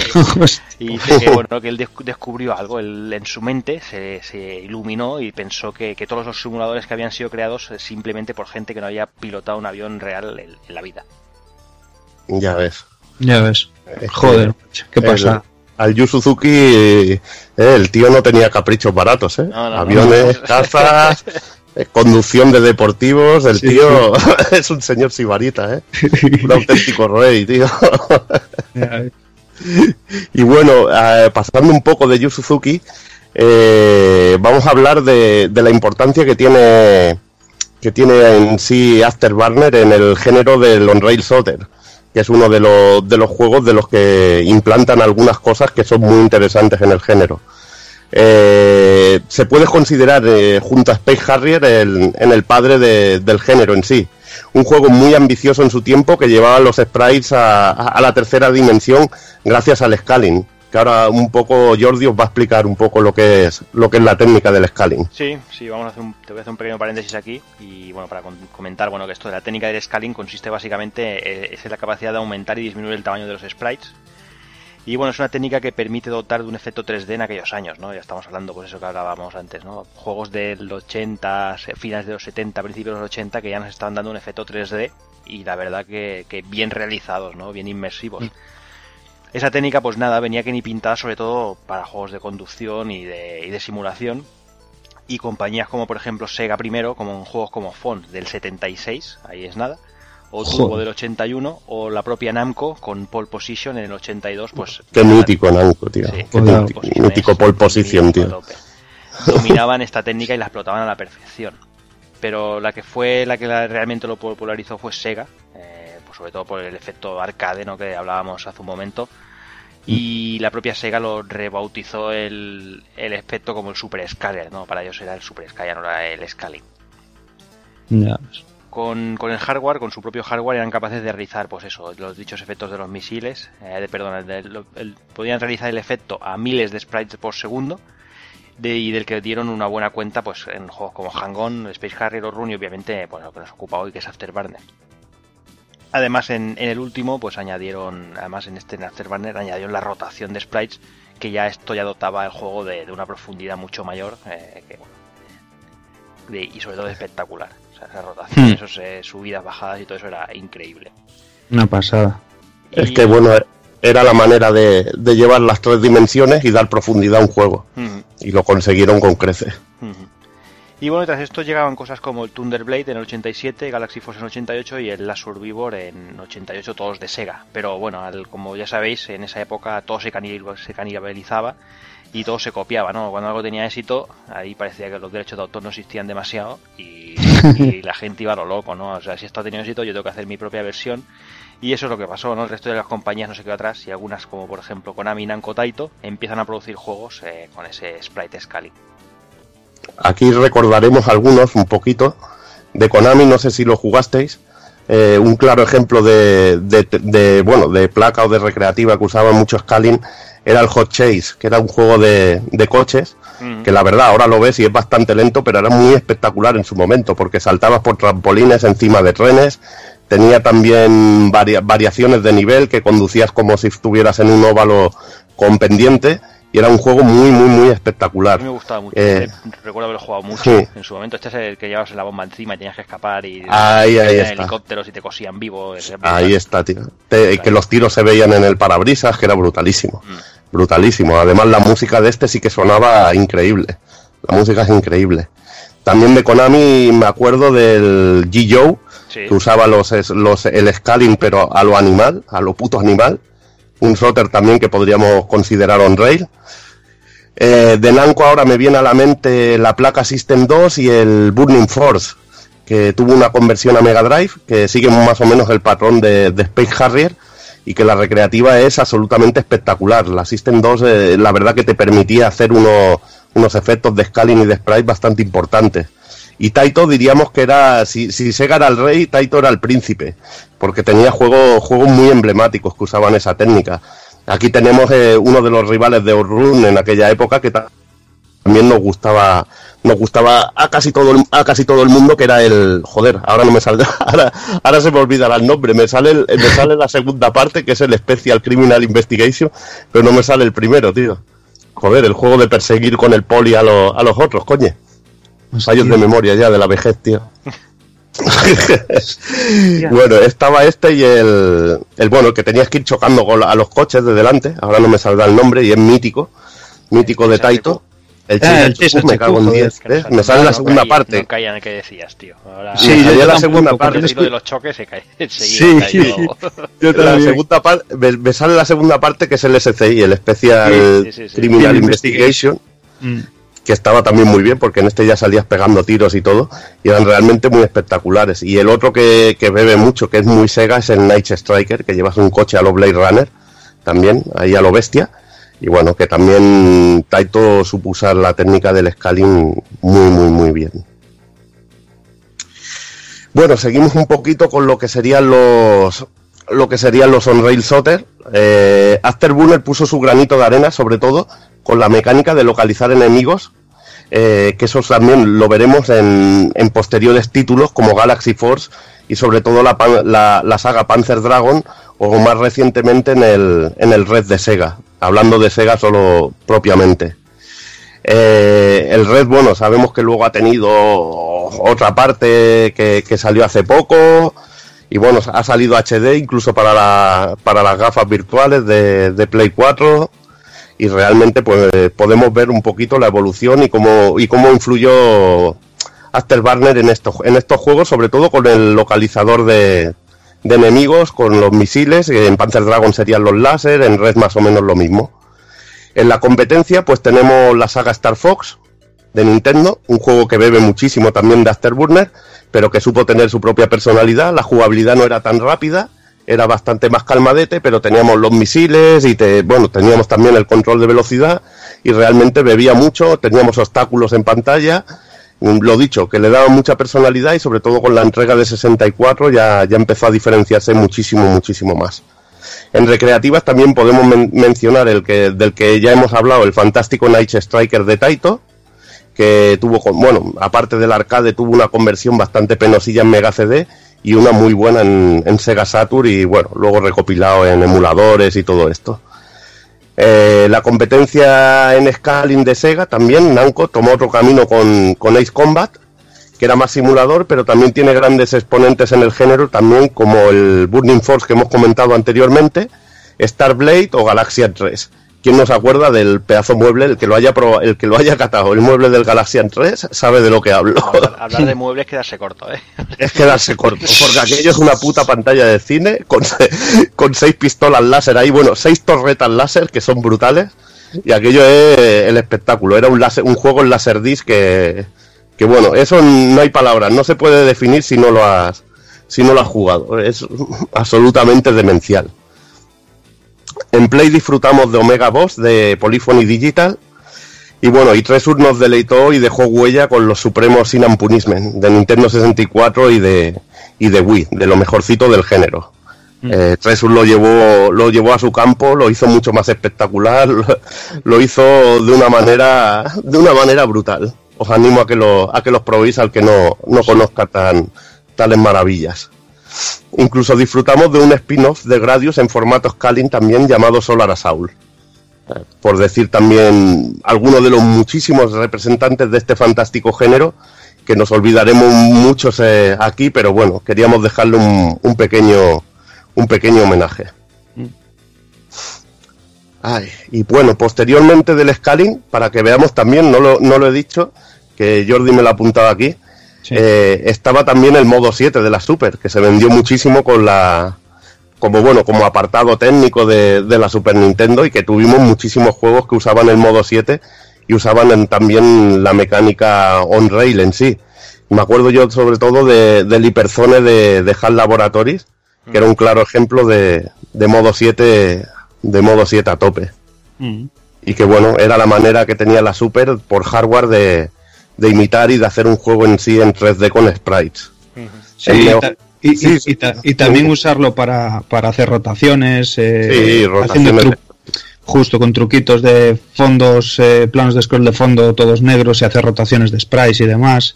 Eh, bueno, era, era, era, la manera de acercarse a eso visto en los salones eh, recreativos, la verdad. Sí, lo que bueno, ya sabes que en este modo perdíamos un poquito de color, pero bueno, mm. era muy espectacular.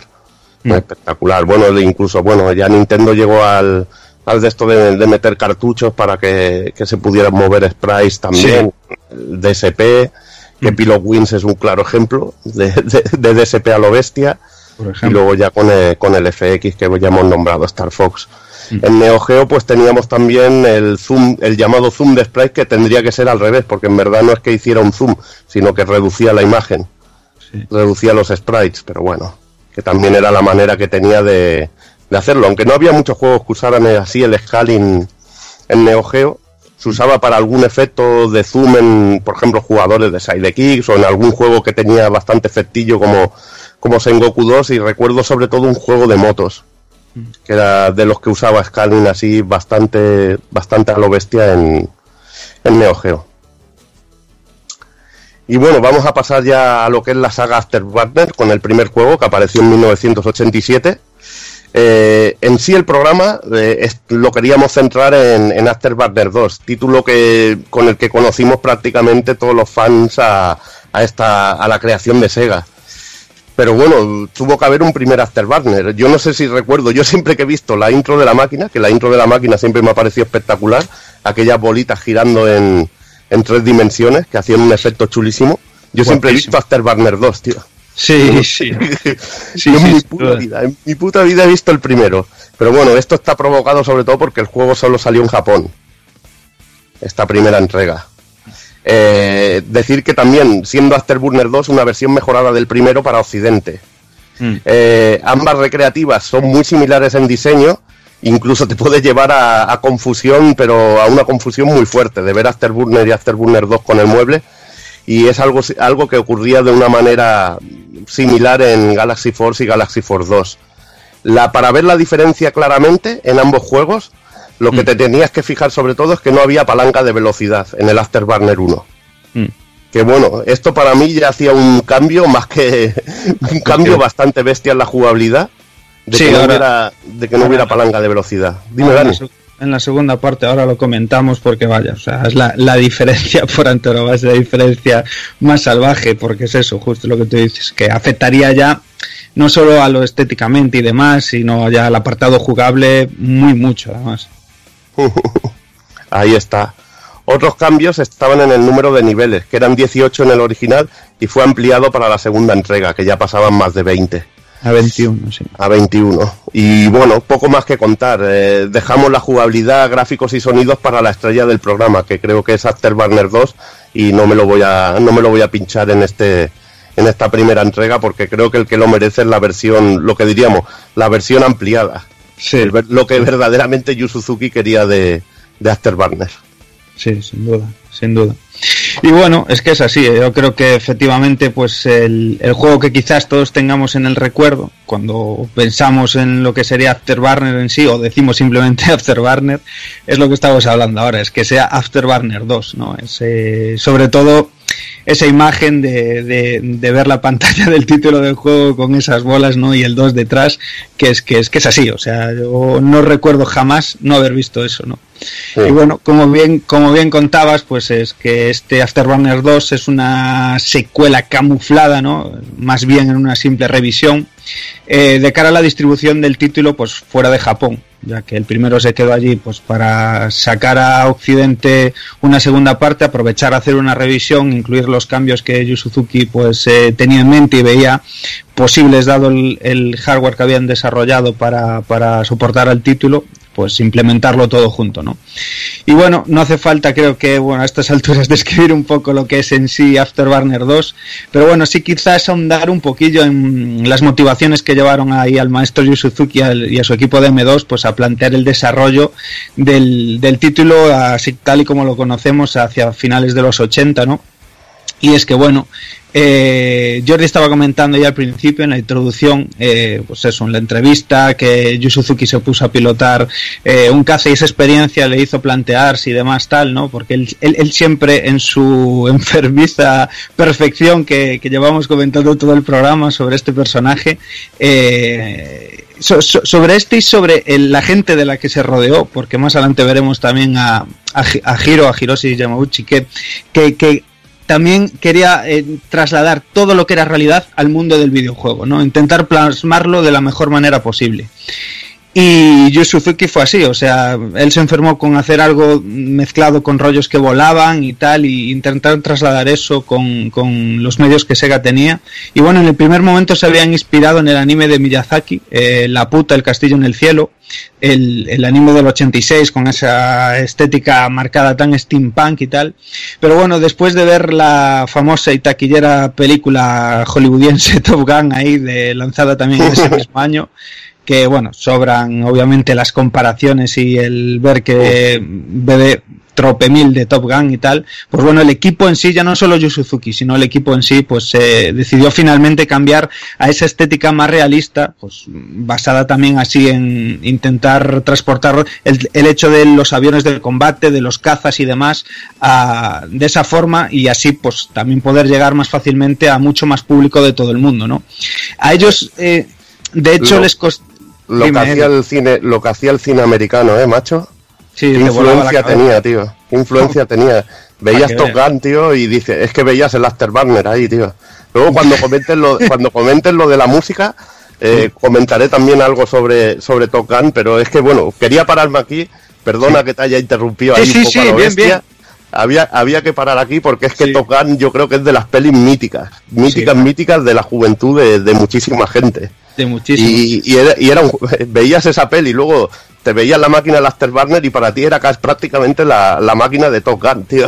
Sí, es que es así, y es que, y es que es así, y quien, lo, y quien no piense lo contrario miente. Además, es lo Sí, que sí. tú dices, fíjate si, si, si influía, bueno, di tú que finales de los 80 y principios de los 90 era un rollo en el que, eh, yo qué sé, el, el, el diseño de las cosas mecánicas, ¿no? Como los, esto, los aviones, los cazas, los coches, los deportivos, todo este rollo eh, iba pero despuntado hacia arriba, eh, que, que, que todos, todo- todos sabemos que la humanidad tocó fin, tocó techo a finales de los 90 y ahí nos estamos manteniendo, ¿no? Cuando llegó ya el internet y esas cosas. Pero bueno, o sea, ahí iba para arriba, a tope.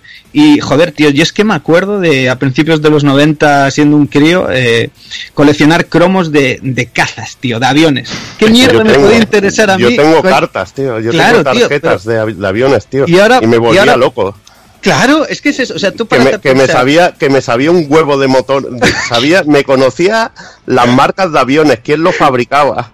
Y, sabía si el avión era para aire, tierra, para aire, aire, para todo tipo de combates, todo ese tipo de friqueces, pues eso te lo inducía, pues por ejemplo, Berto Gant. Efectivamente, es ahí donde yo quería llegar. Pensé que yo era el único rarito, el único personaje. No, hombre, pero es que te, fascinaban hasta los rusos, tío. Decías, coño, el MiG 29, el MiG 31. Luego veías también pelis como Firefox y todo ese, ese tipo de mierda, pues te alimentaba más tu, tu, tu ración de que te enamoraban los cazas, tío. Es que es la puta verdad, tío. y ahora lo miro con retrospectiva y digo, ¿qué mierda, tío? Me sabía yo nombres de, de cazas rusos, pero ¿qué coño me estás contando? O sea, ¿qué me llevaba a mí a flipar con eso? Y es que era así, o sea, en el momento flipa que aquel, el stealth no sé qué, que tenía camuflaje óptico y se camufla y flipabas en colores, ¿sabes? Y ese rollo todo viene bebido de una cosa, de otra, de otra y de otra, como el diseño de los coches que os comentaba. Eh, tú miras antes un Lamborghini Countach y, es que ese es antológico y, tenía que salir en trope mil pelis, en videojuegos, en, todo eso, ¿sabes? Pero es que tú, ves, tú ves Top Gun, tío, y, toda la escena final, que es despegar de, la, de despegar del, del portaaviones, empezar ahí la, lo que sería el dogfight, la pelea, y todo esto, eso es Afterburner, tío, es la escena final de Top Gun. Totalmente, total, pero totalmente además. Y, bueno, pues esto, además, como en, eh, retomando un poquito el tema Afterburner, eh, pues como en casi todos los desarrollos de los 80 y de los 90, los cortos plazos de entrega, las prisas y, todo este tipo de cosas, pues bueno, eran protagonistas. Y es que todos conocemos la, enfermedad por el detalle que venimos comentando del señor Suzuki. Y bueno, el título se había planteado en, una primera estancia para sobrevolar localizaciones reales, eh, como, como se había visto en Ouran y demás. Y bueno, comenzando, su idea era comenzar por el Mediterráneo hasta llegar a Rusia. Pero bueno, como era de esperar, no tuvieron tiempo de tomar los, los datos que le hacían falta y tal para, para mm, plasmar bien todas las distintas zonas y las localizaciones y tal. Y bueno, acabaron siendo pues simplemente paisajes inventados, ¿no? Imaginarios. Y bueno, la verdad es que seguro que después de ver el trabajo que hicieron en, en pues eh, debe, debe, tener la espinita clavada hoy en día Yu la verdad. Hubiera estado cachondo arrancar desde, desde Barcelona y acabar en Rusia, ya te lo digo. Lo que pasa es que eso hubiera sido un trabajo titánico, ¿eh? Porque, porque, bueno, hasta llegar al nivel que se ha llegado hoy en día, que hmm. tú ves el último Ace Combat, que a mí personalmente no me gusta por la temática, pero ves que han clavado la ciudad de Dubai, tío, fotorrealista, tío, total, y es absolutamente demencial, tío. Es absolutamente demencial, tío. hoy en día con Google Maps y esas mierdas, tío, el lo tienen trabajo todo, está hecho prácticamente, vamos, es que no... Ah, ahí está, pero es, eh, imagínate, pero esta gente quería hacerlo en aquel momento, eso es, muy loable, tío. Es una pasada, tío. A mí solo ese hecho de la ambición, de que se te pase por el cerebro eso y decir, cuidado, me lo voy a plantear. ¿Sabes? No el hecho de decir, se me pasa por la, cabeza, pero es imposible. No, no, no, coge y me lo planteo. Vamos a ver, ¿qué me hace falta para viajar del Mediterráneo a Rusia? Mm, tengo que pasar. Pero, tío, que estás perdido de la cabeza, ¿sabes? que joder. Eso es lo que está haciendo Kojima ahora y tanto se queja la gente, tío. Ya ves, ya ves. va dando vueltas por todos los bares de los restaurantes del mundo. Estás recaudando información, ¿no? Ahí está. Bueno, pues eh, puestos eh, intentamos localizarnos un poquito en la época y bueno, sabiendo lo que querían hacer y, cómo querían que se viera y se jugara, pues solamente quedaba el, paso importante que era el saber el hardware sobre el que se iba a trabajar para poder trasladar todas estas sensaciones y cosas al futuro jugador. Y bueno, de sobra eran conocidas las hazañas de Sega en el mundillo, pues para trasladar entornos 3D en, en aquel momento con técnicas asombrosas, como ya hemos comentado, con del del super scaling y tal, pero bueno, en esta ocasión querían dar un pasito más y bueno, la verdad que no había problema, hablando de arcades, hablando de Sega y a finales de los 80 eh, eh, estaba ya todo el pescado vendido, vamos. Em, la placa, como comentamos antes, esa, esa nueva Xboard y tal, con dos procesadores de 68.000, una placa que mejoraba, como comentó antes en cero, en el doble, que se dice rápido, son solo unos años después del lanzamiento de Outrun, pero es que es el doble, de, el, doble, podíamos ver el doble de sprites, hacer el doble de, rotaciones, o sea, era una auténtica animalada. Y, de bueno, así de hecho se ve el, juego, ya no solo lo que podemos ver y cómo fueron capaces de representar tantos elementos y tantas cosas en el, en el juego en sí, sino lo fluido que, va todo y lo rápido, ¿no? A esos, a esos 60 frames. La verdad es que es una locura y bueno, siendo Sega no tenía parangón en el momento, sobre todo en, hablando de hardware y tal. Y bueno, de hecho esta placa, pues eso, em, como os comento, pues eh, estaba un pasito por delante de sus predecesoras y, bueno, conociendo ese perfeccionismo de Suzuki en, los detalles y tal, él, él, lo buscó porque decía que le hacía falta para, para recrear detalles como el humo al despegar, el, el, humo de los misiles, eh, esos detalles locos que, que en realidad dices no, no aportan nada al título en sí, pero es que una vez ves eh, lo bien implementados que están de dentro de toda la armonía de todas las cosas que ves en el juego, ya no te lo puedes imaginar sin ellos. Y joder, en el momento ver eh, eso, eh, cómo, hacían para en esos sprays aparecer, escalarse de más pequeño a más grande del, del humo de los misiles y cómo andaban en el aire y tal, es una auténtica locura, una auténtica locura. Eh, entonces esto, em, por supuesto, nada, como os estoy contando el rollo de, de, Sega, que, siempre estaba ahí al, pie del cañón, no solo se vio aquí, si es que más adelante la ambición por estar siempre eh, un peldaño por delante en todo lo que suponía eh, soporte de, hardware para, para, estar a la cabeza en lo que mostraban, eh, se vio más adelante con la System 32 y más aún con la Model 1 ya con polígonos 3D y demás. Model 2, Model 3. Y lo que Que, había historia, había historias muy cachondas de Yu Suzuki yéndose a Estados Unidos a comprar chips militares, tío, para estar a la última, tío, y tener las placas más pepinos, tío. Era, era absolutamente demencial y que se gastaron una pasta, eh, tío. Sí, todo para crear las Model 2, Model 3, tío, que era absolutamente locura. tío. Locura, total. es que es esto que estamos hablando, o sea, esa ambición y esa enfermedad ya no solo de, lo que era la Sega en sí, sino era de, las mentes de las que se rodeaba con, con, esa ansia por estar alante de todo, tío, llegaba a eso, tío, a puntos enfermizos de decir, es que tengo que estar en el top de la tecnología todo el puto rato, o sea, es una pasada ese rollo. Y bueno, gracias a todo esto, pues el título se jugaba y se disfrutaba, pues como no podía ser de otra manera, pues, de una forma espectacular. Centrándonos en lo jugable en sí, en comparación con esa primera entrega entre comillas, y bueno, lejos de, lejos de ser una revisión en sí, añadiendo pues más variedad de enemigos que vemos en este título, eh, como comentamos el aumento del número de fases basta 21. Eh, tendríamos más misiles, habría bueno, cientos de detalles. La intro esta que estamos comentando de las bolas haciendo rotación y tal, eh, también es eh, un, añadido. Bueno, la mayor novedad sin duda alguna es la jugable y es que es esto, la inclusión de, mm, del nuevo control, el poder acelerar y frenar y, nuestro caza. Y bueno, que de hecho es un añadido genial que, veremos en el HUD abajo en la esquina inferior izquierda y bueno eso que nos permitirá alejarnos usando la, la postcombustión ¿no? esa, esa técnica que usan los cazas en combate eh, ¿no? Em, metiendo una cantidad extra de combustible y demás que, que, en sí es lo que da el nombre al título Afterburner y, bueno, esto, pues eh, así podríamos alejarnos y tal cuando, cuando mm, mirábamos que nos venían misiles enemigos por detrás y tal. un, rollo que estaba chulísimo, veías que se te acercaba por detrás. Y, un avión, o un avión, tío. Un avión. Era más jodido. Sí, podías hacer ahí tus tirabuzones, podías ponerte detrás, hacerles el lock y tal. Bueno, un rollo muy, muy, muy chulo y que, bueno, es eso, o sea, era necesario en, en esta revisión que, que tuviera eso el juego. Es que el control, el control del analógico era brutal, tío. Hmm. Eh, para hacer el tirabuzón tenías que girar hacia un lado y dar un golpe brusco de repente hacia el otro, y es que era brutal. Eso en algunas versiones costaba mucho de hacer según el mando. Hmm. Y con el analógico se conseguía de puta madre. En, bueno, en la, en la de Saturn se podía hacer muy bien también, porque podías jugar con, con mando analógico, pero realmente era increíble el, el mando, la, lo manejable que hacía el juego.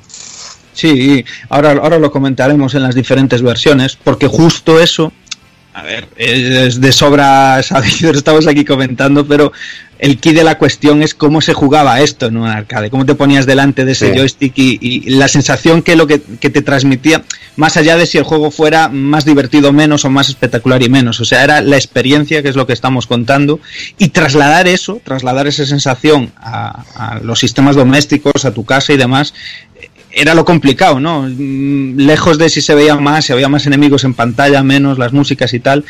Yo creo que lo importante es eso, ¿no? El, decir, con un pad digital, ¿no? En, la mano, el que se haya transmitido bien ese, ese rollo. Bueno, ahora, ahora más adelante lo veremos en las diferentes versiones. Eh, esto en cuanto a lo jugable, pues bueno, como buen shooter on rails, pues esto, solo debemos preocuparnos de centrar la mira para, para fijar nuestro disparo en lo que queremos derribar y bueno, además de los disparos normales, eh, contaremos con, unos misiles como arma secundaria.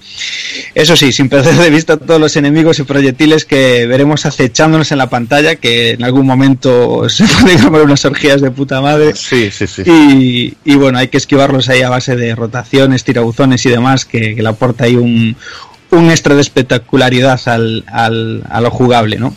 bueno, el, uno de esos detalles que, que, me mola mucho del juego es que en, la, en el HUD también, en la parte superior derecha de la pantalla, pues hay como una especie de, de radar que, oh. es como un altímetro, ¿no? Nos indica la altitud con, con, respecto a un plano medio, ya que, bueno, en ocasiones, en, sobre todo en fases de bonus que hay entre, entre niveles, debemos bajar muy cerquita del suelo y tal para ir eh, derribando campamentos y tal, y, y, hay otras fases en las que tienes que subirte para arriba, bajar y tal, y, mola mucho también porque aparte nos avisa cuando, cuando viene por detrás un misil o cuando viene un avión y tal, y bueno, cuando tenemos cosas por la retaguardia y estamos pendientes de lo de delante, ahí se ve guay, y bueno, es, son de esos detallitos que, que, mola mucho en cuanto al aspecto jugable, la verdad. Eh, la jugabilidad en líneas generales, pues bueno, no hay mucho más que explicar, ¿no? Un rollo muy directo, muy arcade, muy sencillo y que no hace falta ser un lumbreras y bueno, comprendes y disfrutas desde el primer segundo que te pones a los mandos, la verdad. Aquí el arte, el arte está en saber ver los misiles enemigos y saber moverte hacia, saber hacia qué lado para moverte para, para que no te para que no te den, usar la postcombustión, como bien has explicado, para ir a toda hostia y, y poder evitarlos, y sobre todo dominar la técnica, si ya te aprendías el juego, sabías dónde te iban a salir los enemigos y si eras capaz de localizarlos a todos, podías acabar con todos ellos. Que eso era un pasote, porque al final de, de, cada repostaje y cada esto que te llenaban los misiles, también te contaba el número de impactos que habías hecho. Y eso molaba, porque te daba un bonus de puntos bastante interesante. Mm. Sí, sí. Maravilloso. Si bien esta entrega, pues bueno, se hace algo más accesible gracias al, extra de misiles que recibimos en cada repostaje, como comentamos, que bueno, en, la primera entrega se puede poner muy, muy, muy terco, la verdad. Aquí en el segundo tercio, hasta el, yo creo que hasta el segundo tercio del juego así, no se, no se pone bravo, no se pone de aquella dificultad que dices tú, aquí ya tengo que empezar, ya no me vale un poquito la habilidad y tal, ya tengo que tirar de, de ir ahí a haber acumulado algo de vidas y tal, porque se está poniendo feo el asunto. Pero bueno, que venía muy bien esa, esa cantidad de misiles extra que incluyeron aquí en esta revisión. Eh, sin duda, la verdad es que bueno, es una experiencia fascinante el poner todos los mandos del, del F-14. No sé si habíamos dicho ya el modelo de avión que llevábamos. el, el, de, el de Top Gun. Efectivamente. efectivamente. Y bueno, la verdad es que desde que despegamos desde el primer eh, portaaviones, pasando por esos magníficos cambios horarios de día, noche, y, usamos nuestra mira ahí para fijar los objetivos ahí al grito de fire, fire, eh, dando vueltas, tirabuzones ahí para echar la pota, la verdad es que es de infarto y, completamente espectacular el, juego completo, vamos. Eh, gráficamente, eh, pues brutalísimo, como no puede ser de otra manera. Rotaciones, eh, como ya hemos comentado hasta ahora, e-, ese, efecto tan, tan, tan conseguido del, del 3D, eh, gracias al super scaling, y la infinidad de detalles de manos de Yusuzuki enfermizos que a mí me vuelve loco y que sé verlos como esto que os comenté antes del humo de los visiles, la variedad en los paisajes, porque no solo cambian así, pues esto, eh, mostrándonos distintas estaciones y tal, para, para, dar variedad al uso de la paleta de colores, que mola muchísimo, sino, pues bueno, la variedad de paisajes, de las localizaciones por donde vas pasando y tal, que, está genial, las explosiones, tanto de enemigos como, como la de nuestro propio caza, al, al ser alcanzado, que mm, dicho sea, moriremos, moriremos bastante, moriremos bastantes veces y, está curradísima la explosión y demás. Esos disparos que, que, alcanzan el agua y los misiles que cuando entran en el agua pues eh, se ve que salpican y tal eh, eh, no sé los momentos estos de repostaje aterrizando en la base y tal y, aquí en esta revisión nos colaban por cierto la motito ahí del hang el, el, el testarrosa de la Orrun y tal, y bueno, con, todos los operarios haciendo ahí el mantenimiento y tal, bueno, detalles maravillosos. Dime, has, hablado de la explosión de, del avión. Es que mm. había dos tipos de explosiones. La del impacto directo, que el avión explotaba ante tus narices en una explosión que, que, casi notabas el fuego. Y luego estaba la otra, que yo la llamaba la sufridora que veías que tu avión estaba cayendo y tú intentabas controlarlo, hostia, a ver si lo puedo levantar. Y veías que caía sobre el suelo y dejabas un rastro de fuego. Sí, sí. un rastrillo de, fuego en el suelo y decías, me cago en Dios. Esa dolía más, desde luego, que la explosión directa, ¿eh? te lo digo. Me refería a la segunda yo, de hecho, que es la que parece espectacular. Es la que sufres más. Y dices, sí, está bien ese, hecha, Ese tipo de detallitos eran los que le molaba a Yu Suzuki. Eh, en el Outroom, por ejemplo, lo espectacular era el piño, la voltereta que daba el testarrosa era increíble. Y mm. en este caso, pues son las explosiones del avión que podía explotar a lo bestia o tener esa caída que, dejaba el rastro de fuego. Que era chulísimo, detalles que lo hacían genial. Sí, sí, sin duda ninguna. Y bueno, sobre todo, pues esto, eh, lo comentamos al principio, la fluidez y, la velocidad a lo que gira todo. Si es que te puedes echar una partida y pasarte todo el rato haciendo rotaciones y, 360 que es que flipas en colores, eh, vamos, hasta que vomitas la bilis y, con, un esbozo en la cara, ¿sabes? Que es, es una Mientras vas echando monedas porque eres un puto inútil si estás haciendo eso. Que era una máquina chunga, ¿eh? Si no, desde luego no, no, entendías un poco, la podías ver ultra caótica y, cagarla más de una vez, pero si sabías controlar y por dónde venían los enemigos, era totalmente disfrutable. Sí, sin duda. Sí, sí, sí, sí, completamente. Y bueno, uno de los apartados eh, estrella que considero sublime, magnífico, es lo más de, dentro del, del título, es la música y que bueno, como no podía ser de, de otra manera, eh, viendo la carrera que venía detrás, pues que corre a cargo del, del maestro Hiroshi Kawaguchi, más conocido comúnmente en el mundillo como Hiro. Y que bueno, os eh, vamos a hablar un poquito de, de, esta figura, de este maestro, que nace el 12 de abril de 65 en la prefectura de Chiba, en Japón, y que es uno de los primeros miembros en formar parte del, del equipo del sonido de, del Sega, del Sega Sound Team y bueno, que de hecho más de 30 años después pues sigue colaborando y, creando cosillas para la compañía y está en 100.000 agradecimientos en títulos de crédito de 100.000 juegos como veremos ahora más adelante. Sobra decir la, la magia que obraba este hombre antaño ya no solo él, sino también toda la gente de mm, toda la gente de, de, de, su, de su, quinta, por decirlo así, ¿no? Eh, la, magia que cobraban trasladando de una manera eh, lo más fidedigna posible de los sonidos de instrumentos reales de, una banda de, un, de, música real a, a, un chip, ¿no? O sea, la manera que tenían y, los medios tan precarios que tenían para hacerlo. Y bueno, para ellos había sin duda pues sacarle toda la chicha al, chip FM, al chip Yamaha. Y, y bueno, ya de, cabecísima su, su primera obra grande, yo creo que es eh, Hang On, y que ya apuntaba y que ya apuntaba apuntaba maneras con esas melodías rockeras tan tan raras de ver eh, en, ese momento. Te gusta te pone tontorrón no me pone tontorrón porque si ah. me suena Sprinter y Outright a Crisis tío y, me vuelvo ya loco tío. Son brutales tío aparte que hay, hay unos temas a ranch de, de Hanon tío pero que son una puta locura tío. De la hostia. Y de hecho voy más allá y me voy a adelantar un poquillo, voy a decir que, bueno, obviamente hay, pero das una patada y salen tropecientos mil CDs y tropecientas mil versiones arregladas por todos los lados de, de, la mayoría de obras de, bueno, sus cuatro grandes juegos, Space Harrier, Outrun, Afterburner y, y Hang On. Y, y es que te das cuenta de que de verdad eh, lo que hacía este tío era calité suprema cuando em, al arreglar una canción, un tema, eh, lo pillaban, hacían sus riffs, sus solos de guitarra, le metían, oh. lo llevaban al instrumento real y es que sonaba, pero de quitarse el sombrero. Y entonces tú decías, joder, es que este tío está haciendo magia trasladando eso a un, a un videojuego. Luego, luego hablaré cuando acabes de Afterburner de lo que es la música en sí del juego. Hmm. Te hablaré sobre todo de, de, mi canción favorita del mundo de los videojuegos que está en este puto juego y de las mil millones de versiones que hicieron de esa canción. O sea, me vas a, me vas a hablar me vas a hablar, mira, te voy a leer la mente, me vas a hablar de una canción que yo me sé sonando sobre una placa CPS2. Ahí, ahí, bueno, suena sobre una placa CPS2, pero puede sonar eh, sobre todo cuando esta gente también, cuando tocaban en directo con la Sega, con la Sega Band, era un espectáculo, era un espectáculo. Yo animo a que veáis los vídeos por YouTube. Mm. De bueno, que creo que está de Afterburner está el tema Afterburner, que es el que a mí me, mm. me llega, me llega a todo. El mm. tema Afterburner y luego está el Final Takedown, creo también.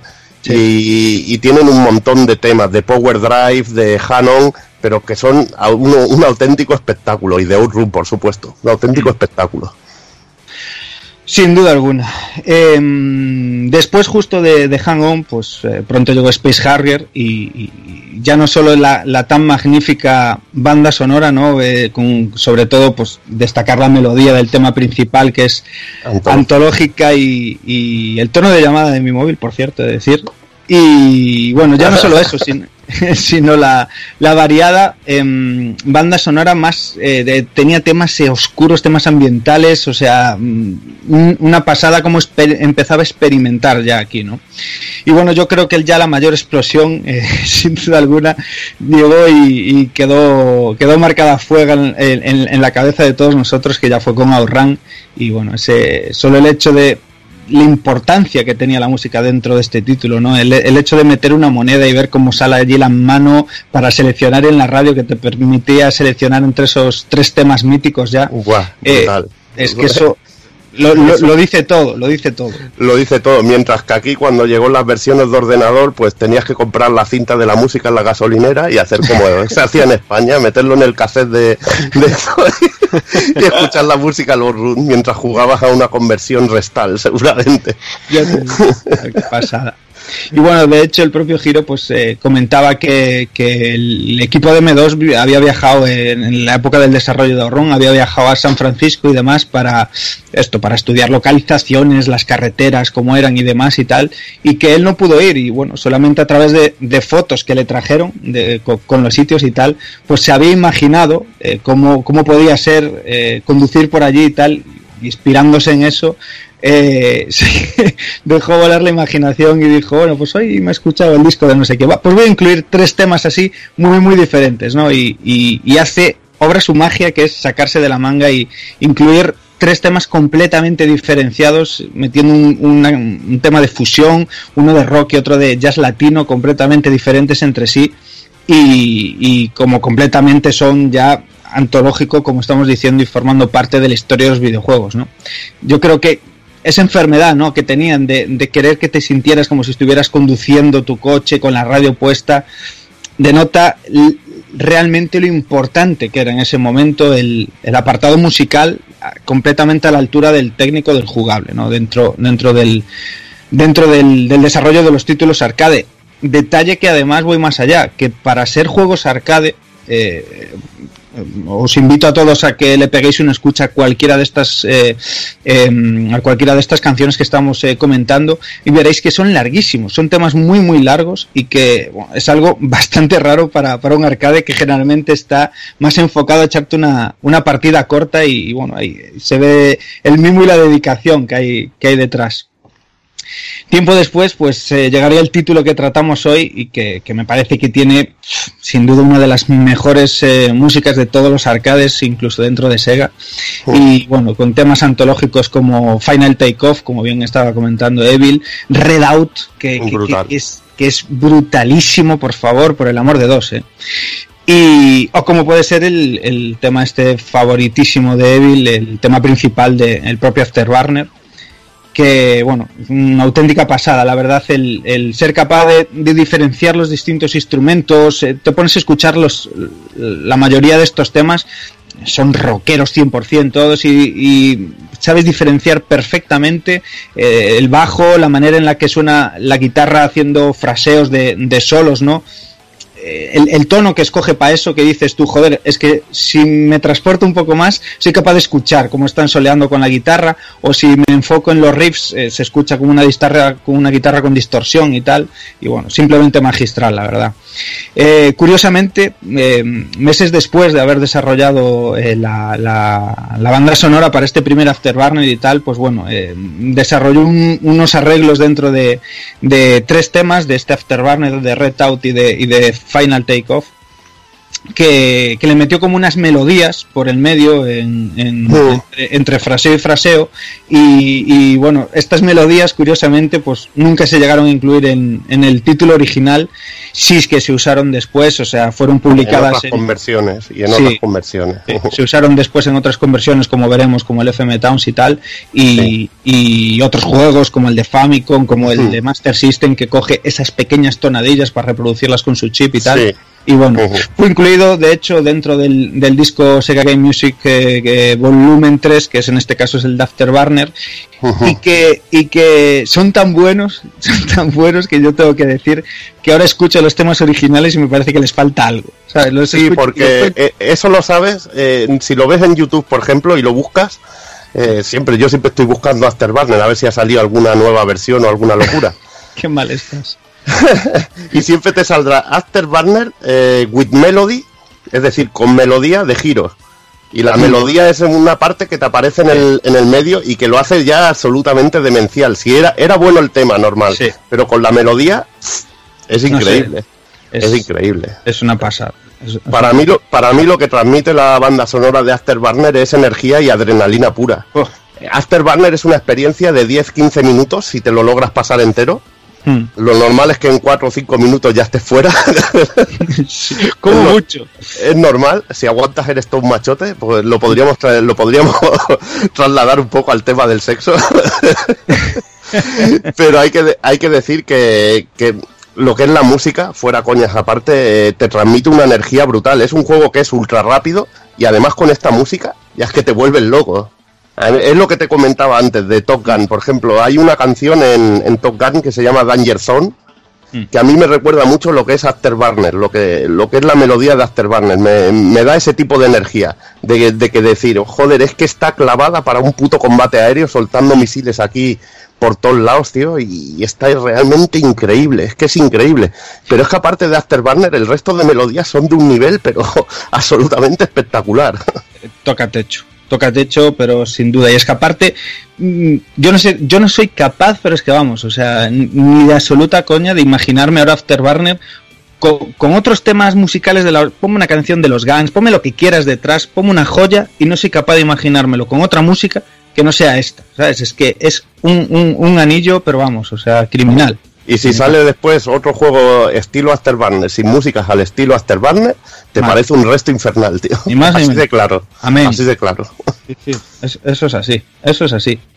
Y bueno, eh, insisto, el, el, enfatizar el rollo de, de, todo lo que tenían que pasar para, para plasmar eso dentro de, de, un chip de sonido y poder trasladarlo y que sonara y, y vamos, o sea, maravilloso, simplemente maravilloso y a los pies de este hombre. Em, obviamente, pues su, su, carrera no quedó aquí, fue mucho más allá y bueno, comentar juegos en los que ha participado eh, no bien directamente, sino a lo mejor pues eh, haciendo arreglos y demás, es, una locura, la lista es casi infinita, es una auténtica pasada, pero bueno, por destacar alguno de conocidillos, el, la versión arcade de los Star Real Skid, por ejemplo, Fantasy Zone, Dynamite Fantasy Zone, por cierto, que también te cambia de tercio, te pone una música cachondona que pega muchísimo con el aspecto visual y, que también tiene melodías increíbles. La de los jefes, muy guapa, tío. Bueno, ya ves. Eh, Power Drift, por ejemplo. Impresionante. Power Drift para mí también de lo, de lo puto mejor en, en melodías, tío. Sin duda. También, es que es increíble, ese está clavado, tío. Sí. Turbo Outrun, eh, el, el Sword of Vermilion, que aquí ya ahí se sigue codeando con, el colega Suzuki también. No, no, eh, no eh, perdona, el Sword of Vermilion no es de Suzuki, él no lo acepta como un juego suyo. Ah, ¿no? No, no, no, no lo acepta como un juego suyo, tío. Es, eh, es, además, además, bueno, ya lo sabíamos porque había tenido entrevistas, pero se le preguntó cuando fuimos allí a Francia y no, no quiere tener nada que ver, no habla nunca de ese juego. Qué cabrón. No se debe haber tenido algún trauma o algo maldito si ha participado en él. Lo, pero lo más seguro es que no haya participado y lo metan allí dentro y, y el tío diga, no, si yo no hice nada, coño. Es que me causa, mucho que, que, se ponga Suzuki con el. O sea, viendo lo que venía antes, que ponga Suzuki como que está aquí en este juego, en el Sword of, Vermilion, este tío, que es que. No sé, no sé, durísimo. ¿Y fuisteis allí a meterle. Eh, a clavarle el puñal a Francia? No, hombre, no, le preguntamos por muchas cosas, porque era una cosa que siempre la gente decía y resulta que a él no él dice que no estaba nada nada involucrado en, en este juego le, le dio así un escalofrío de repente. Mm. no no creo. Simplemente que no trabajaría y que diría hostia para qué me voy a poner galones si no estaba aquí haciendo nada ya ves.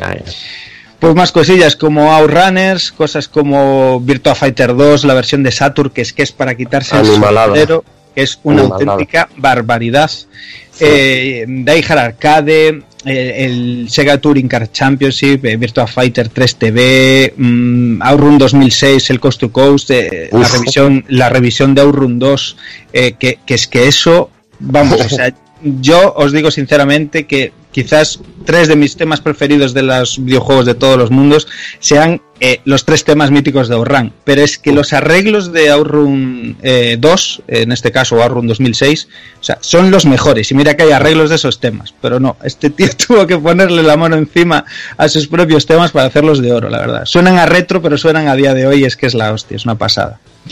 Eh, y bueno, y, llega pues eso, hasta día de hoy con cosas como pues eh, echando un cable en bayoneta, Yakuza 3, Yakuza 4, eh, los arreglos que hay y, los cameos que veremos también más adelante en, el Sonic All Star Racing Transformers, o sea, una auténtica barbaridad. Eh, todos los ajos y, la carrera y la trayectoria y el buen hacer de, este hombre en general. Y que bueno, que, que tenía que tener aquí un huequito como, como importante es la parte musical de, de Afterburner y de la mayoría de los juegos eh, de Suzuki en los que participa este hombre que son mmm, para quitarse el sombrero, como decimos.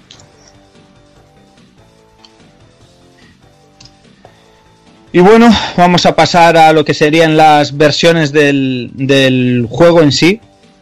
Eh, la multitud de, de conversiones eh, que tuvo, porque la verdad es que tuvo un buen puñado de ellas, las cosas como son, eso, eh, eso denota que había buen hacer en el juego en sí y tenía que, que, llegar al máximo de sitios posibles.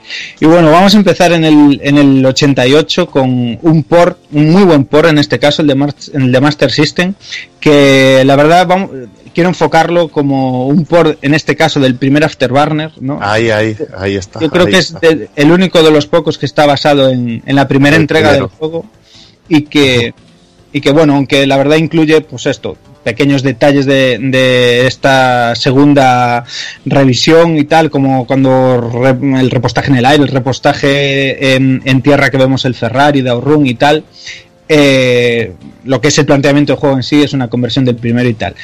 Decir que, bueno, eso conserva todas las fases, conserva el espíritu jugable del arcade, que es algo muy, muy meritorio para ser una, una consola de 8 bits y, y, que yo creo que quizás es lo más destacable y lo más importante. Gráficamente cumple, cumple oh. justito y bueno, aunque mmm, todo es más precario obviamente, con muy pocos enemigos en pantalla a la vez, escenarios bastante vacíos y tal y y bueno, sí que tiene un uso fantástico del color, ahí sacaba pecho la Master. Oh. Y bueno, musicalmente también cumple muy bien. La verdad es que esto es lo que comentábamos antes, que incluye eh, los temas que llevaban la melodía y, y que es mucho más cómodo y más fácil de transportar eh, esas partes de las, de las canciones míticas que llevaban eh, la parte de la melodía y aquí pues al atragantarse y, el chip tener que desarrollar sonidos FX, melodías y todo a la vez, hay veces que queda una cosa encima de otra, pero se distinguen muy muy bien y le queda muy muy bien la verdad. Eh, y bueno, eso, el, el implementar el, las melodías estas, pues le da un toquito extra a este fantástico cartucho de, de 4 megas, ¿eh? de los primeros cartuchos de 4 megas de más. Está muy bien, la verdad. Eh, con las limitaciones de la máquina no estaba nada mal. Ya se ve, ya se nota que al girar es mucho más brusco. No, desde luego tenemos un abismo entre lo que es el monstruo de la recreativa y lo que es una Master System. Pero bueno no es un mal trabajo, la verdad. Sin duda, sin duda. Al, al año siguiente, y sorprendentemente, aunque sea en la competencia, eh, tenemos una versión, dos versiones, la verdad, eh, muy curiosas y es una versión en Famicom, que en este caso pues llegó de la mano de Sanso y a partir de ella eh, Tengen la adaptó para lo que sería la NES al, al mercado americano. Y bueno, aunque el título Red en sí, Afterburner a secas, eh, en la caja del juego y demás, pues es sobre su segunda parte, ¿no? Es todo lo que vemos dentro, es Afterburner 2. Obviamente una versión muy, muy, muy recortada y que quizás sea poco amable en cuanto a lo jugable. Estaba comentando sobre la versión de Master, aquí es más cantosa aún, es, va muy a tropicones. claro, es, es jodido la verdad a la hora de, jugarlo porque la verdad es que no se hace muy divertida, ¿no? Gráficamente es muy pobre y bueno, a sabiendas obviamente de los, de los limitados recursos que puede tener una Famicom, pues bueno, yo creo que aún así no se supo, no se supo exprimir bien las capacidades gráficas, podía haber dado mucho más, parece un juego eh, de primerísima tirada de, de NES sin, sin sacarle ni la mínima chicha al, al hardware del sistema y bueno poca velocidad para los pocos elementos que se ven en pantalla, el apartado musical eh, a prueba raspadito, aunque sí que es curioso ver cómo, cómo suenan los, los temas míticos y tal, con, con ese clásico sonido de, de chip de NES. Y bueno, eso sí, contamos con la, con la variación de velocidad que, que comentamos que tenía en la segunda parte al pulsar Star. Y bueno, la adaptación de Tengen, aunque parezca sorprendente, eh, esta adaptación que llevó Tengen al público americano era un pelín más recortada que la japonesa. es que tela también, ¿eh? Así que, ojo decir, decir que creo, creo que incluso las versiones estas de Famicom de, de la música están en el mm. recopilatorio de los del 20 aniversario de Afterburner de música. O sea que dentro de lo que cabe es muy cachondo que esté incluso las versiones de Famicom. Sí. ¿Por qué es eso? Porque, joder, yo creo que un poco todos los que somos muy, muy, muy amantes de, de la música de videojuegos en general, pues eh, tienes ya como muy metido adentro el, el sonido de Game Boy, el sonido de una Mega, el sonido de, de en este caso una, de una NES, de una Famicom, y, y, te arranco en esbozo, ya lo digo así, o sea, tú escuchas las melodías míticas de Afterburner sonando en el chip y dices tú, mira tú qué curioso, tío, qué, qué chula suenan, ¿sabes? Mola, mola, es, esos detallitos molan mucho.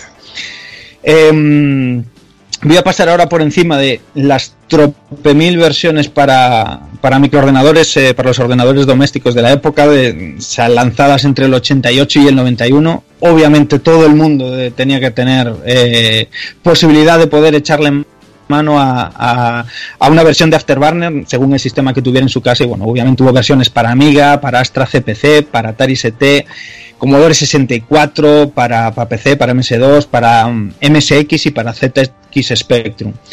Eh, Commodore 64, Astra CPC, Spectrum o MSX, eh, todas ellas, la verdad es que se ven muy, muy, muy, muy limitadas, como no puede ser de otra manera, y que, bueno, en muchas de ellas es eh, completamente pues, eh, complicado incluso disfrutar del gameplay, dado ya no solo, pues eso, es que va saltos, o sea, la baja velocidad que tiene, eh, se movían, es que fatal, la verdad, ya dejando aparte el escaso apartado gráfico, que es que en muchas ocasiones no había casi ni, decorado, ¿no? Y en el suelo de los escenarios, y si podían, si podían, dado el sistema, pues se limitaban a cambiar de color según la localización, ¿no? Todo el suelo así en un color plano y, y ya te daba variedad, ¿no? Al ver que ibas avanzando por los sitios y cambiando de fase, pero bueno, lo que digo, muy, muy limitado, pero bueno, Siempre lo decimos aquí, completamente respetable al 2000%, que, bueno, dependiendo de lo que te tocara en la época tener en, tu casa, si pues tenías un Spectrum, tenías que apañarte para disfrutar la, de, la versión, en este caso de Spectrum, que, que, lo digo, o sea, como juego, yo cojo lo cojo como juego en sí, vamos, no lo toco, vamos, ni, ni con la picha de otro,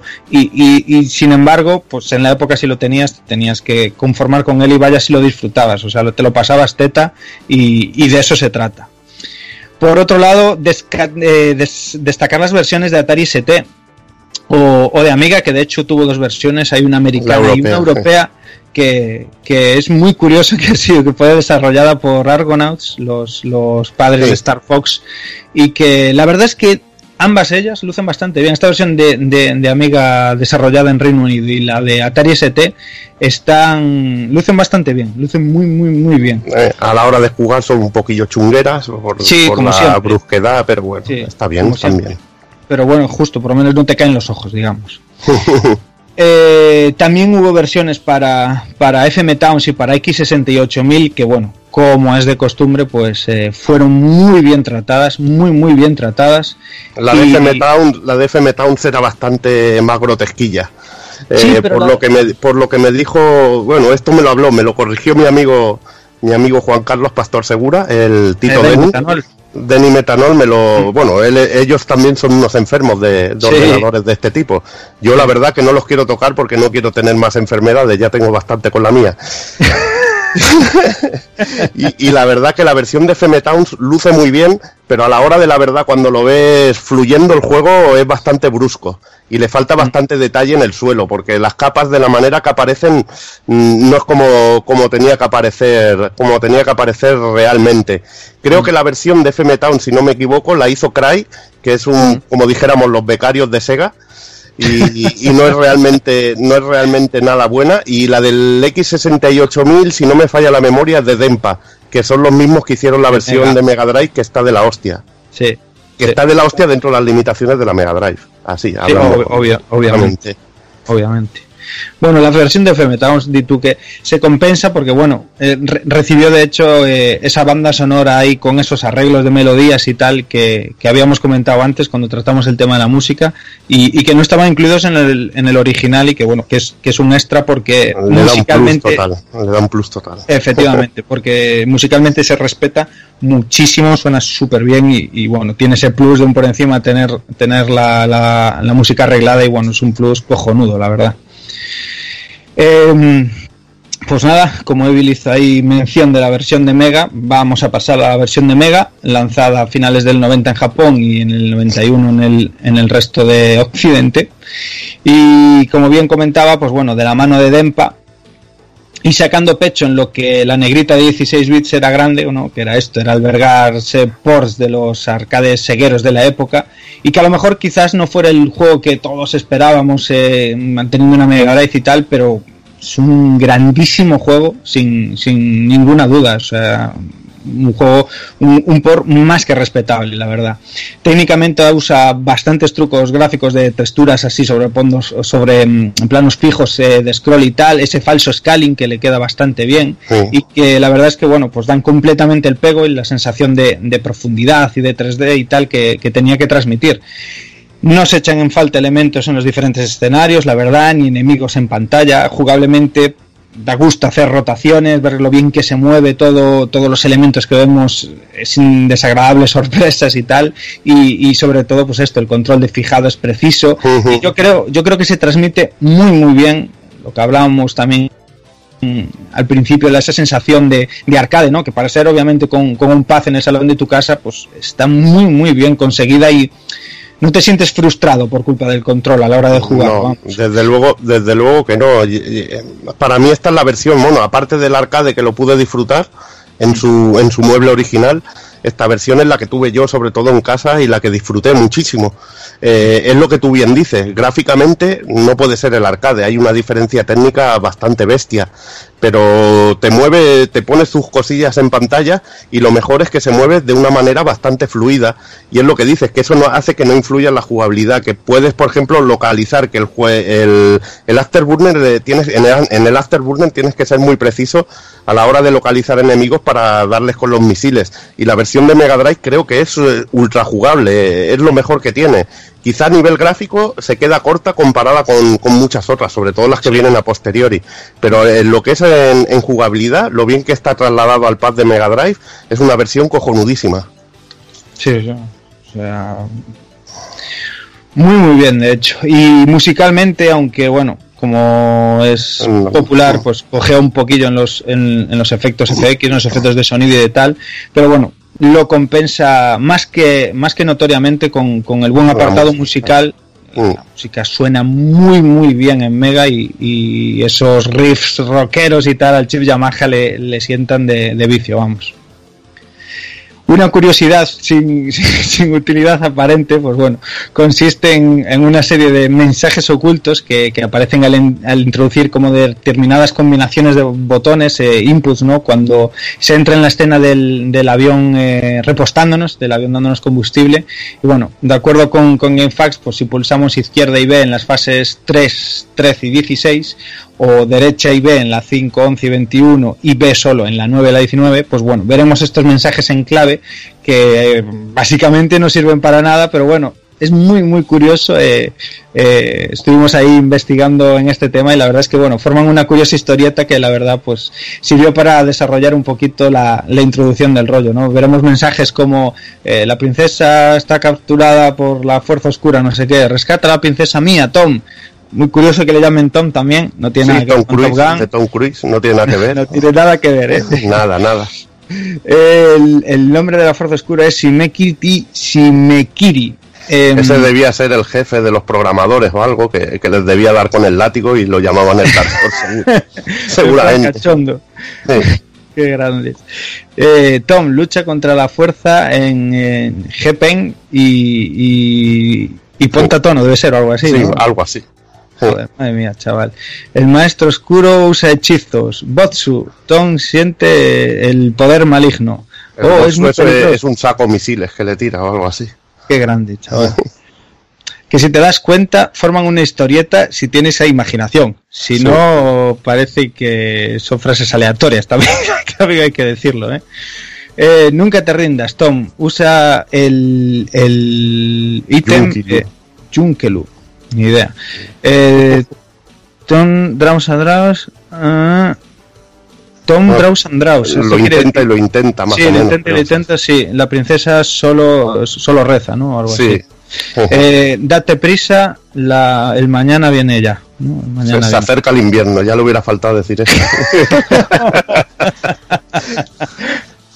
pues bueno, una curiosidad eh, cuanto menos pues curiosa, valga la redundancia, que, que, bueno, que intentaran imprimirle un, algo de historia dentro de, un título así, pero bueno. Cosas cegueras de los 90 y de Mega Drive. Eh, siguiente, siguiente parada, el, nuestro amado Japón con la PC Engine en el año 90 y bueno, una, una, versión que exclusivamente fue para el mercado japonés ya que no salió de allí, nos llegó a TurboGrafx y bueno, de la mano de Bits Laboratory y publicado por Neck Avenue eh, encontramos esta fantástica conversión a la, a la consola de NEC y que bueno, la, declaración de intenciones se ve desde el primer minuto en, en, la pantalla de título donde se nos muestran las míticas esferas estas, ¿eh? Haciendo un efecto de rotación chulísimo, el, mismo efecto pseudo 3D que el arcade original. Increíble eso, tío, increíble. obviamente está en Mega también, pero bueno, o sea... Es brutal, eh, una PC no, no, lo, no lo ves porque no era una consola 16 bit pura. Eso es. Eso es. Eso, es una pasada ver esto aquí. Ya dices tú, cuidado, cuidadín, estamos, cuidadín. que aquí estamos delante de algo terco. ¿eh?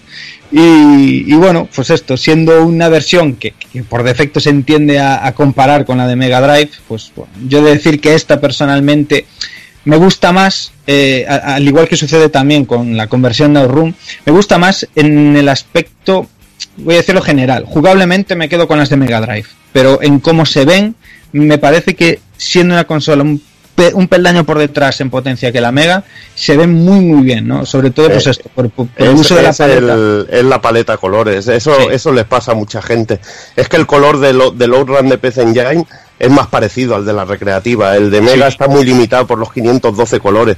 Es, yo siempre lo digo, la gran cagada de Sega no fue los colores que podías ofrecer en pantalla, fue la paleta que era muy limitada. Tendrían que haber metido unos 2.000 colores, 1.000, 2.000 colores y hubieras podido hacer cositas mucho más chulas. Porque quedaba el tono más oscuro, Dani. Perdona mm. que te corto.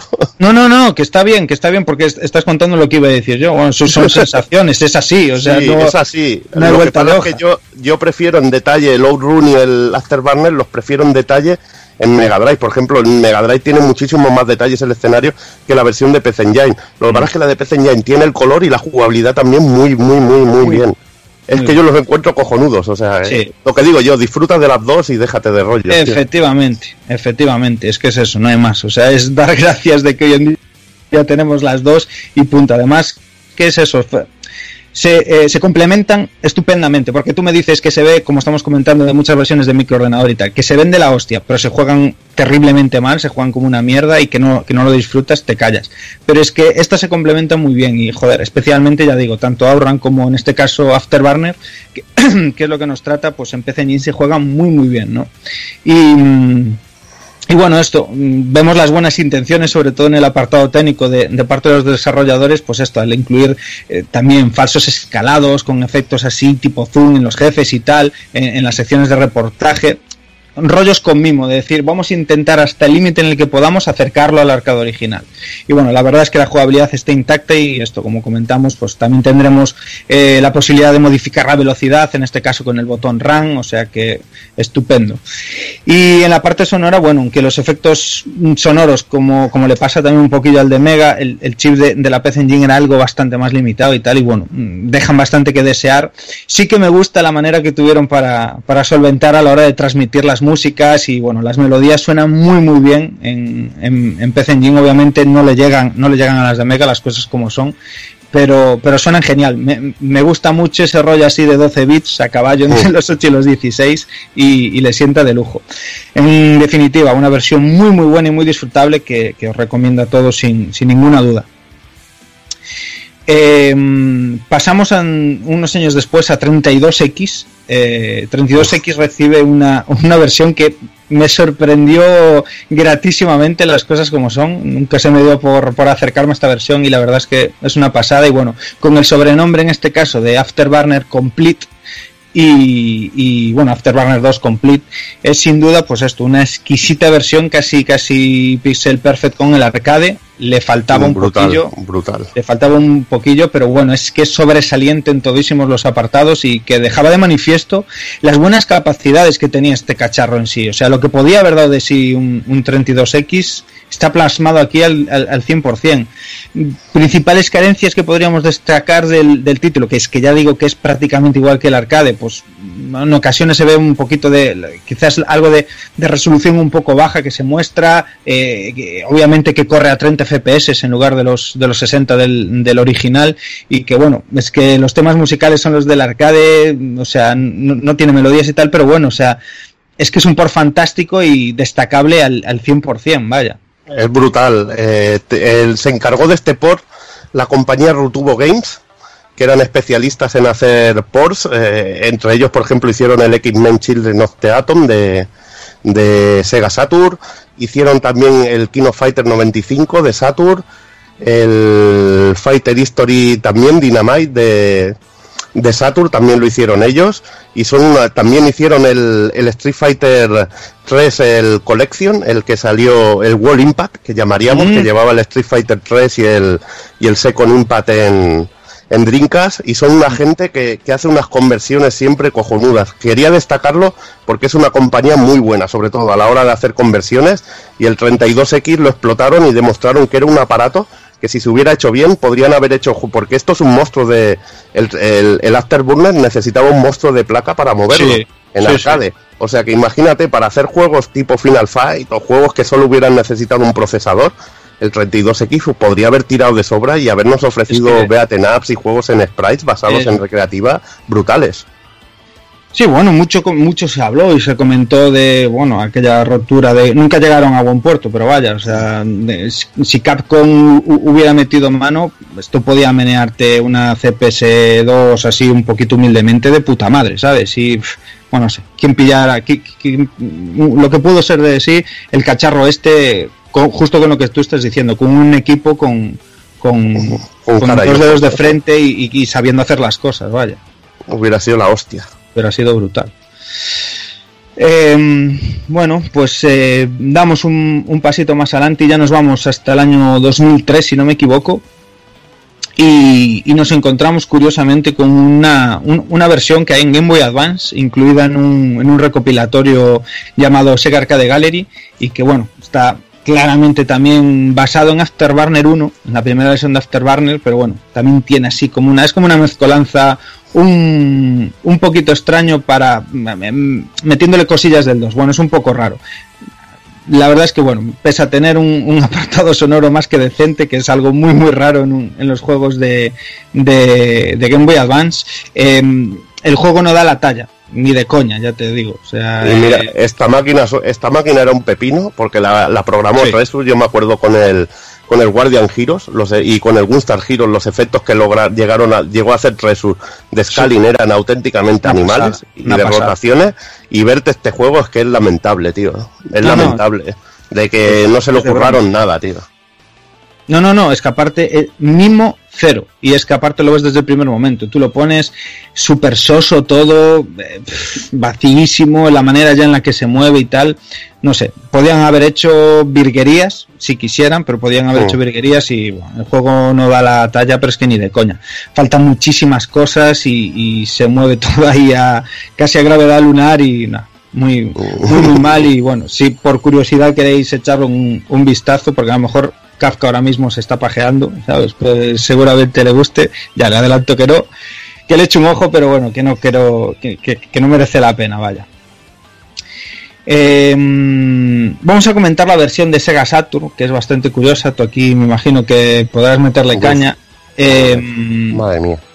Versión sin duda sorprendente y que, y que más sorprendente es que, que sin duda hubiera que llegar creo que lo decías tú antes, Sevilla, a la época de los 32 bits para, poder disfrutar del juego original en toda su gloria, ¿no? Al eh, poder ver la versión fidedigna del juego al 100% del arcade original sin ningún tipo de excepción.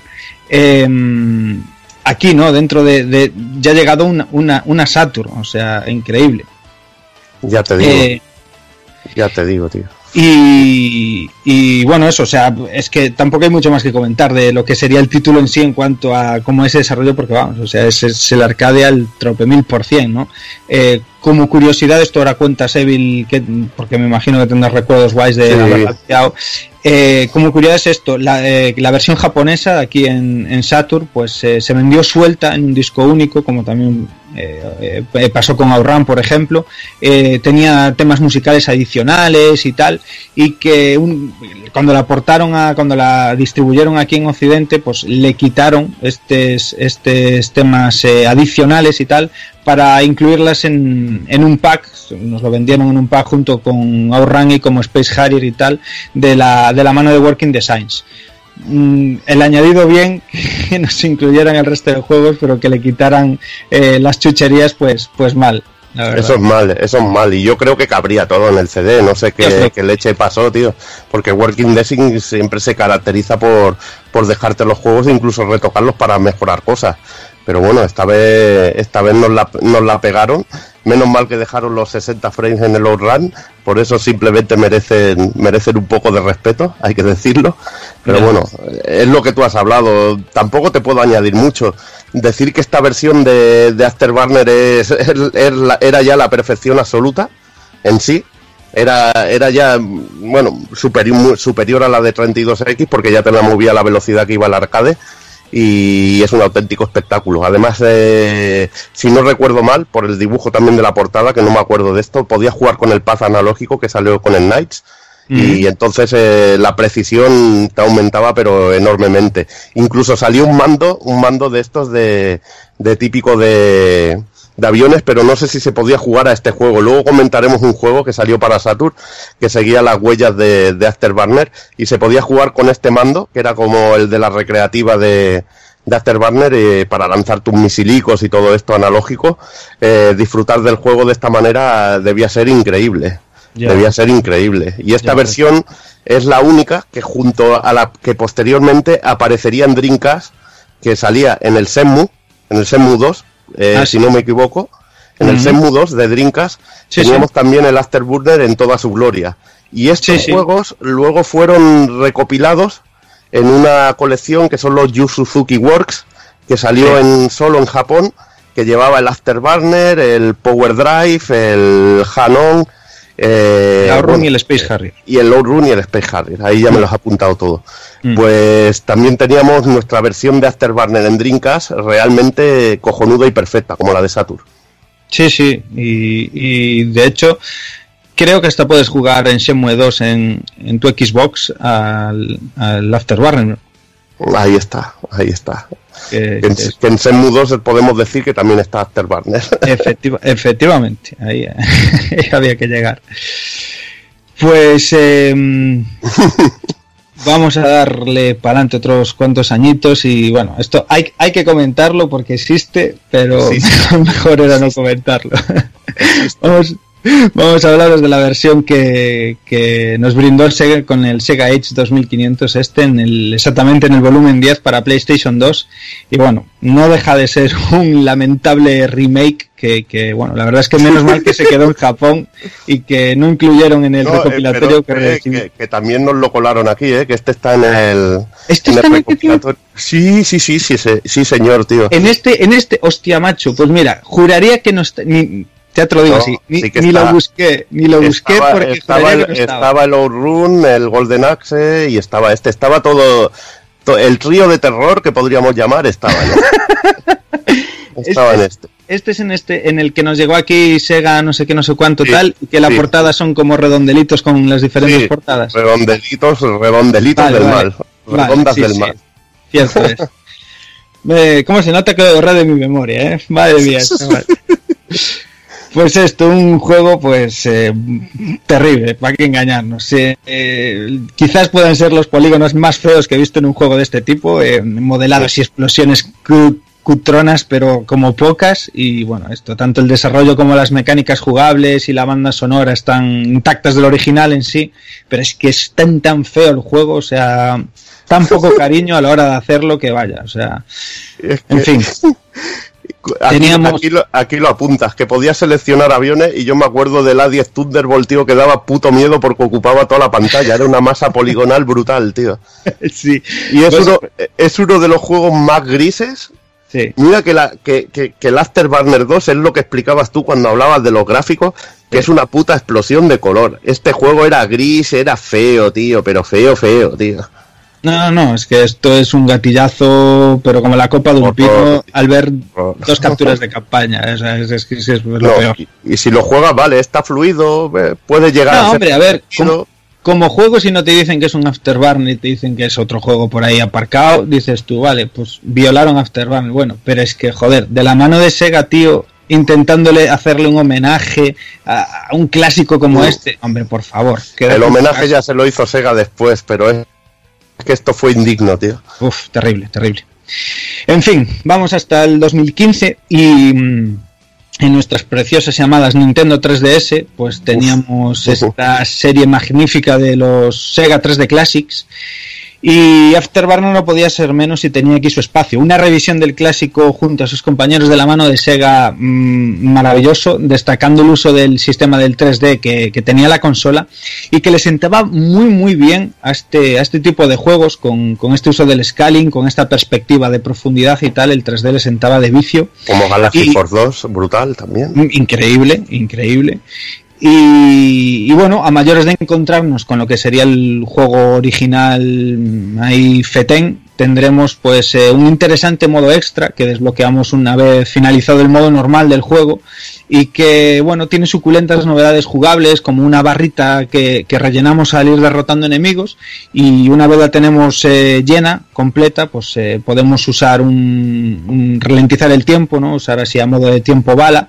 Ralentizamos la acción facilitándonos lo que sería la, la, tarea de fijar hasta seis adversarios a la vez para eliminarnos ahí cagando leches y así acumular puntos para conseguir vidas, ya que en este modo no tendremos continúes. La verdad es que, joder, un, un, un añadido de aquellos que dices tú, ole, ¿sabes? Que me, que me metas una variación así tan chula en la manera de, de plantearme la jugabilidad del juego. Así sí, pero bueno, no solo se queda aquí eh, los, los añadidos, ya que como la mayoría de, como el resto de revisiones de, todos los arcades en 3D de, Sega que hay eh, dentro de esta serie, pues eh, se le ha puesto un mimo sin parangón y que, bueno, al, al, al cargar eh, esta versión llena de, de, detalles y de extras jugosísimos, como por ejemplo, bueno, tenemos diferentes modos de visualización a, a nuestra disposición, pues para emular la experiencia que se vivía en, en los arcades originales con, con los muebles, ¿no? Eh, posibilidad de escoger los diferentes muebles a de ver y tal, y, y, detalles enfermizos como escuchar los sonidos de los hidráulicos de la máquina o del joystick moviéndose y, y del gatillo, o sea, una auténtica pasada. Yo que, por ejemplo, que lo estábamos comentando al principio, no tuve la oportunidad de vivir esa experiencia, de disfrutar del, mueble deluxe original y tal. Eh, esto es yo creo que lo que más me acerca un poco a cómo era la historia.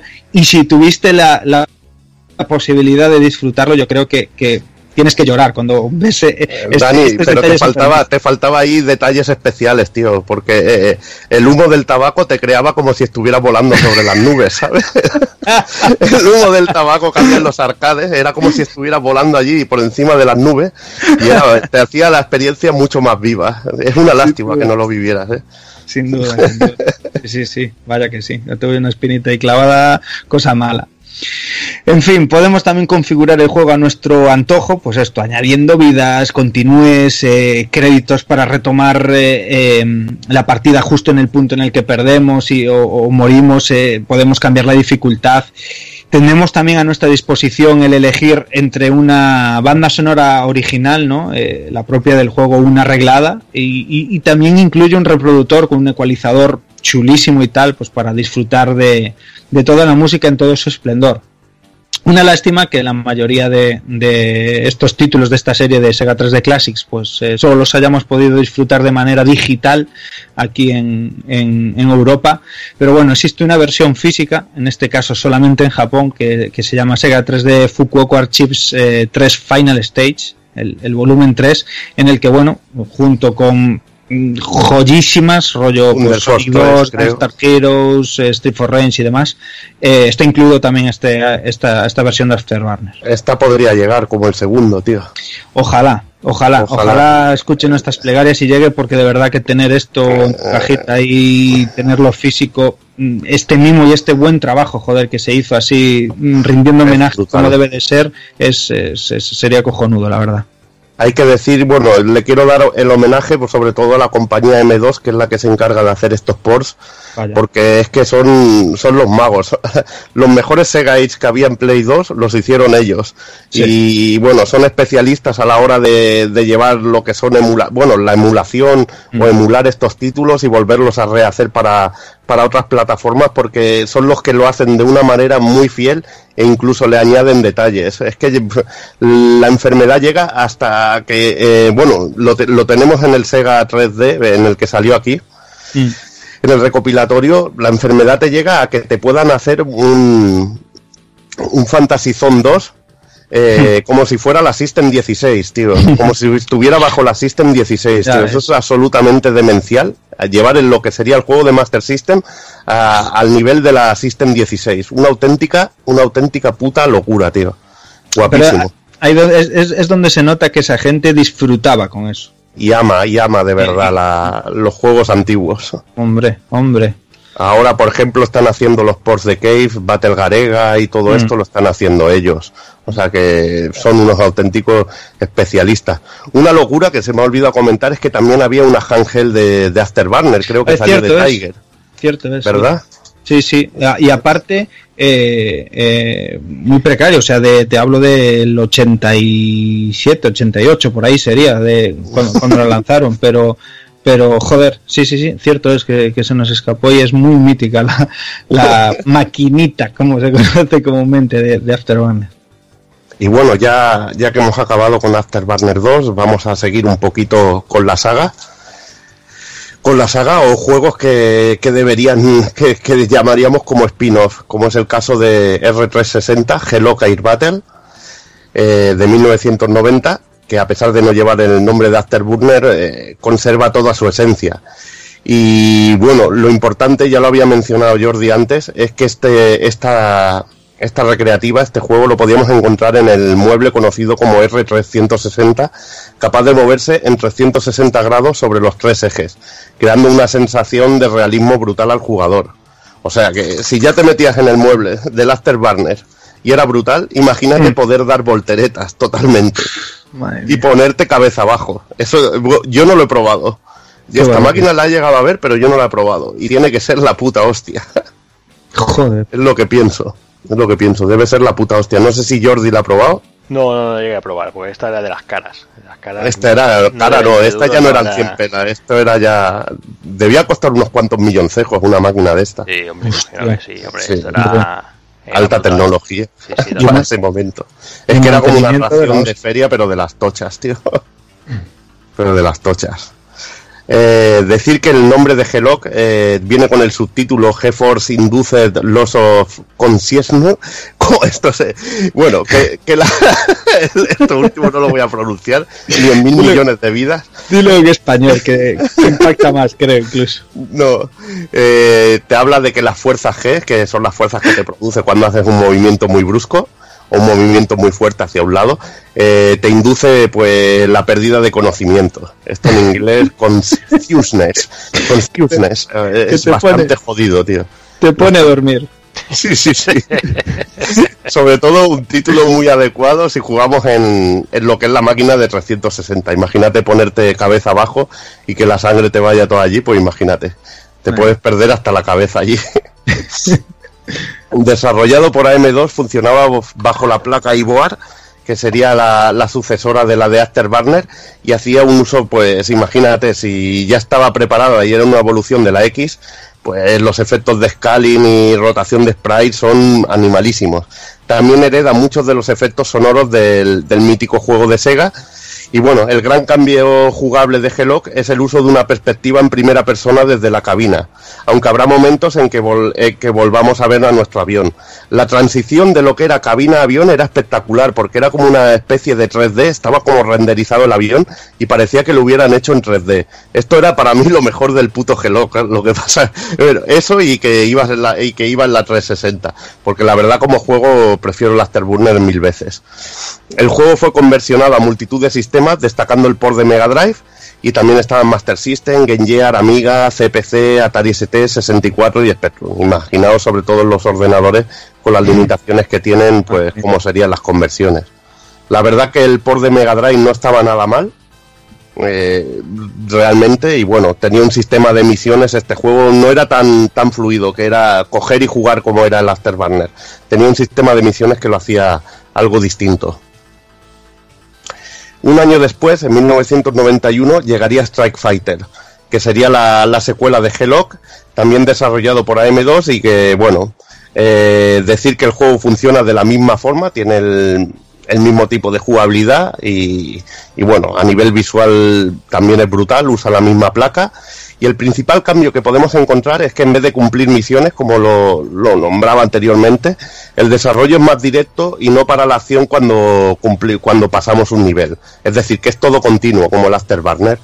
Eh, aquí también otra de las cosas chulas que tenía Hello y Strike Fighter era que había muchos más objetivos terrestres, que en Afterburner se limitaba en un momento en que le dábamos con la ametralladora, que era como una especie de bonus y liquidamos un campamento, pero aquí te lo intercalaba con los aviones, con todo y era entonces mucho más variado la jugabilidad. En ese aspecto era mejor, pero le faltaba quizá ese nervio que tenía el, el Afterburner. El juego no tuvo conversiones oficiales, aunque veremos qué pasó al año siguiente. No había conversión oficial, pero se llamó de otra manera. Se llamó precisamente Afterburner 3 y salió en 1992 en Mega CD y el ordenador FM Towns. En realidad, el juego, ya, ya lo he dicho con lo que he hablado directamente, es un port de Strike Fighter eh, que era una recreativa exclusiva de territorio japonés. En este caso, lo que sí que podemos hacer es cambiar la perspectiva de juego a nuestro antojo. Eh, lo mejor del port de Mega CD es la música ranch, que, tiene unas rendiciones absolutamente espectaculares a los temas de giro de Afterburner 2. Aquí, yo os lo digo, coged directamente, iros al YouTube y poneros ahora mismo Afterburner 3, eh, Music Afterburner y, veré, y, escucharéis uno de los mejores arranges del tema de Afterburner de Giro. Absolutamente espectacular. Ponerlo en YouTube y morir de amor. Ahí, ahí. Ponerlo en YouTube si no tenéis una copia del juego, que es raro tener este juego, porque también, eh, bueno, salió, salió en el mercado PAL incluso, o sea que, que se puede conseguir en nuestro territorio. Pero... Este tenía de esas cositas guays la, la versión de Mega CD de, meter el CD, en, o sea, estar el juego grabado en una pista de datos y el resto tener las pistas de audio en el CD. Creo que sí, recuerdo que sí. en este, porque lo tenía un colega, este lo jugamos también en casa del Giovanni, de un Mm. colega nuestro de que conoce Jordi. Mm. Y bueno, el juego ahora después os comentaré un poco lo que es la jugabilidad en sí. Lo que Mm. te saltaba, lo que te gustaba era la música. Ya, por eso. era tremenda, tremenda no es la palabra. Es que estaban rendiciones de todas las canciones a un nivel increíble. Extrañamente, en el FM Towns la música es una fusión de jazz, ritmos latinos y caribeños que poco pegan para el desarrollo del, del juego. A mí me volvió loco la banda, escuchar la banda sonora del Afterburner 3 en FM Towns. Digo, coño, ¿qué, qué, qué mierda es esta, tío? Porque digo, joder, es que si me pongo el de Mega CD y me pongo el de FM Towns, me voy con el de Mega CD de calle. Ya ves. Eso sí, esto es lo bueno, lo bueno de Afterburner 3. Vamos a lo malo. Ambos ports carecen de la espectacularidad de la recreativa en la que se basan. No se acercan al Strike Fighter, pero nada, ni a la uña, tío. Los, los escenarios están semidesiertos. Sí. Están más desiertos que el, que, que el desierto de tabernas, que de por allí en mi padre, que hay cuatro, cuatro rastrojos y poco más. Pues imagínate, ves absolutamente auténticos desiertos con algún puntito que parece, dice, hostia, mira, parece que hay vegetación. Pero no es vegetación, son dos o tres píxeles ahí puestos. Sí, sí, se- se mataron a hacer balas de paja rolando así a, Bueno. a lo largo con el viento, ¿no? Y bueno, decir que el de FM Town se ve algo más suave en el giro y el de Mega CD ofrece algunos detalles extra en el suelo. Está un poquito, tiene un poquitillo más de vida. Tampoco es que tenga mucha, ¿eh? También hay intros cinemáticas, y- que era un, un clásico de- del formato CD, sobre todo en la máquina de, de Sega. Mm. La verdad que un juego con muy buena música, pero que jugablemente es un resto infernal. Lento y, y bastante aburrido. Lo dicho. Y que, y que estéticamente es poco atractivo porque además pillaron así como esa estética que parecía que querían como esos primeros juegos de polígonos con texturas muy muy planas sabes Sí. sobre sobre sobre los polígonos. Pues tienes ese aspecto y, y gris oscuro muy vacío y que ya no te entra por los ojos Y luego había otra cosa, tío, que cuando cambiabas a la vista del avión, el avión era tan grande que es que no veías el Sí, escenario, tío. es verdad, Era in- inmenso, no, lo siguiente. Si ya era grande el avión de Afterburner, imaginaos, por ejemplo, el doble o el triple, tío. Mm. Que no veías ni la pantalla. Era como cua- es como cuando conduces y se te pone la puta furgoneta gigante en delante, tío, y no ves una puta mierda, pues más o menos es, el, es la misma sensación. sensación de vivir Sensación de morir. Ahí está, exactamente. Y bueno, nos vamos a 1995 con Sky Target. Este se lo puse a Jordi hace poco y flipó bastante. Amor puro, eso sí que es amor. amor. bueno, aquí hay dos versiones totalmente distintas. Eh, eh, también, olvidaos del nombre completamente. Sky Target debe ser considerado como un afterburner con todas las de la ley. Comparte el desarrollo clásico de la saga y es el primero que veremos en 3D. El arcade original fue desarrollado por AM1 sobre la placa Model 2 y esta recreativa con su mueble solo salió oficialmente en Japón. La verdad que era resultona. Un- Una placa Model 2 pues ya tiene unas texturillas, ya tiene un trabajillo, ya, ya se ve bastante chulo. La jugabilidad es más lenta que, que la del clásico y tiene un poquito es, y tira más a un, a un estilo Panzer Dragon. Al final de cada misión, como gran novedad, nos enfrentaremos a un jefe final eh, que le da algo de intensidad al juego y le da y le da no sé un poco de empaque. A mí me gusta esto que hicieron. Hay fases muy locas. eh, hay una que me encanta que te tiras en picado al más puro estilo Typhon de Konami que, vas en un picado hacia abajo, que vas viendo las nubes y los aviones los ves, los ves hacia abajo, que está realmente increíble. Y luego cuando llegas al jefe, te sale, ves que sale de abajo un cohete a toda hostia y tienes que volver a- hacia arriba en vertical mientras te vas cargando el cohete. Y me pareció una fase muy muy bien llevada y un auténtico ideón. ideón. Hay que decir que bueno, es una experiencia arcade, hay cosas muy chulas que por ejemplo podías escoger rutas en algunos escenarios, pero bueno, en 15 minutos te habías ventilado el juego. Ahora viene también lo curioso, que hay ports para Sega Saturn y PC. Eh, en cuanto de- a la versión de Saturn, eh, bueno, ambas versiones, decir que se encargó a Palusa de la misma. Eh, ¿Quiénes son Apalusa? Muchos los recordaréis por Ecote- la saga de Ecote Dolphin. Algunos tendrán buenos recuerdos, otros los tendrán funestos. Creo que Jordi era de los funestos con el Ecote Dolphin, pero bueno. Sí, Sí. Que tenga buenos recuerdos, mal lo tiene. ¿eh? pesadillas más que recuerdos tengo yo Ya también te digo, pero bueno. La verdad que no hicieron un mal trabajo. Como es normal, la diferencia de hardware entre una Model 2 y, y lo que sería una STV, que es una Saturn, es bastante bestia y bueno, se pierden muchos detalles respecto, respecto a lo que es el, arcade original, sobre todo a nivel de texturas, eh, cómo viene el escenario, que en Saturn se te va creando, creando en el horizonte.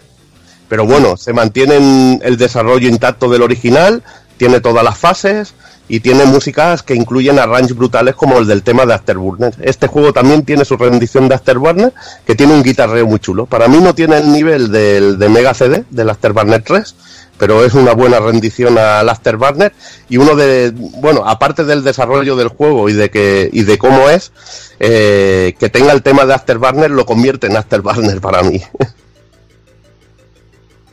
y bueno vamos quizá para la joya de la corona que ya fue en el 2006 Afterburner Climax que esto hay que decirlo aún se puede disfrutar en arcade. Hay algunos arcades que, que tienen este mueble que tienen esta máquina. Yo pude probar, apareció en tres versiones y pude probar la versión media, deluxe, que se movía todo y la verdad que, una auténtica gozada. ¿Este lo has podido probar, Dani? No, no lo has podido probar en recreativa, hostia, pues también te hubiera molado porque tenía ese... Además tiene el feeling de ese el Afterburner 2 definitivo en sí. Jordi sí que la ha probado porque hemos, hemos ido a, a darle caña, creo, en alguna ocasión, que ahora hemos coincidido. Sí, sí, sí. Y bueno, hizo su aparición en el año 2006 en formato arcade bajo la placa Limber de Sega. Eh, dicha placa es la sucesora de la Naomi 2 y apareció un año antes, convirtiéndose en la plataforma principal arcade de Sega hasta 2009 en que se adoptó la Ring Edge. Su arquitectura estaba basada en la de PC con un procesador Pentium 4 como principal CPU y tarjetas gráficas de Nvidia. Algunos juegos que salieron en esta plataforma pues incluían el House of TDA 4, Virtua Fighter 5 y Sega Race TV. O sea que esto ya era una plaquita la mar de maja y competente. Eh, también eh, como competente era el equipo que había detrás de Afterburner Climax, que era AM2. Y nada, imaginaos, un auténtico alegrón el que nos dio, el que nos dio esta recreativa. Lo que he dicho antes, hay tres versiones, la normal, en, la que no, en la que nos sentamos y no hay movimiento, y dos versiones de luce que, que simula el movimiento del avión. Estas últimas llevan un monitor de alta definición LCD en contraste con la CRT del modelo para pobres, el modelo normal. bueno, en este juego podemos hablar incluso de un poquito de historia, y es que como miembros del Escuadrón Ghost, eh, curiosamente como el título de la, de la recreativa de, tiros de Sega, Ghost Squad, mm. en la división aérea Brave Fangs Aero Team, y bajo la supervisión de las Naciones Unidas hemos de acabar con una amenaza nuclear del país malvado de turno. Es decir, que sale el Saddam de turno y, hay que ir y cepillárselo. Cualquier excusa buena para soltar misiles y un poco de adrenalina. Eso es lo que, siempre digo. Jugabilidad, pues mira, tomando como base la, del clásico, se añaden algunas novedades para adaptarlo a los tiempos modernos y hacer la experiencia mucho más variada. La principal novedad es la barra de clímax, por ello el, el, apellido del juego. Al tener llena esta barra podemos activar el Clímax Mode, que es una especie de tiempo bala, que ya se había, ya se había usado, bueno, que ya se había usado no, que lo ha explicado antes que se, que se usó después en el, en el Sega 3D Age de, de Afterburner 2, en el que la retícula para buscar objetivos aumenta enormemente de tamaño y se nos permite localizar a multitud de enemigos y acabar con ellos. Esto realmente era un momento muy espectacular porque como visualmente se veía esta máquina que era que era a un nivel brutal a nivel gráfico y poder parar el tiempo y ver cómo localizas 7, 8 objetivos y, les pegas el misilazo y petan todos, tío, era auténticamente una locura. Se incluye también un sistema de combos para conseguir mejores resultados. Mm, como digo yo, esto es arcade, aquí la puntuación importa y sobre todo ya, ya lo veremos en, en las conversiones cómo, cómo toma importancia lo de las puntuaciones. Es lo que a mí también me gustaba de los arcades de antes que no lo hemos dicho, en Afterburner, por ejemplo, ibas avanzando y el, y el contador de, puntos iba aumentando y luego con los hits también te iba aumentando la puntuación y ese era el pique del arcade, ver tu nombre el primero de todos.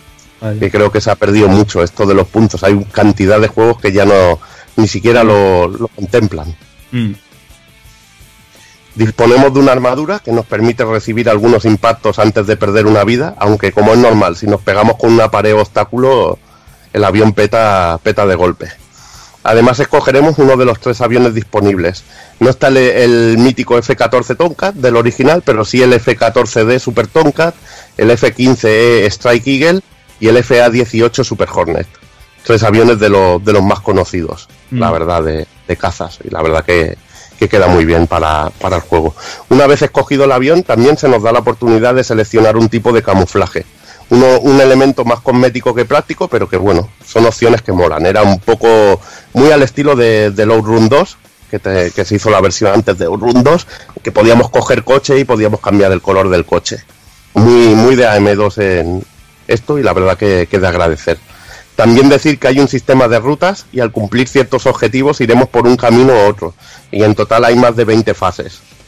Una vez puestos en marcha deberemos superar 13 fases para llegar al final, aunque pueden ser hasta 15 si descubrimos los caminos secretos. Que esto es una de las cosas más molonas de, este Afterburner Climax.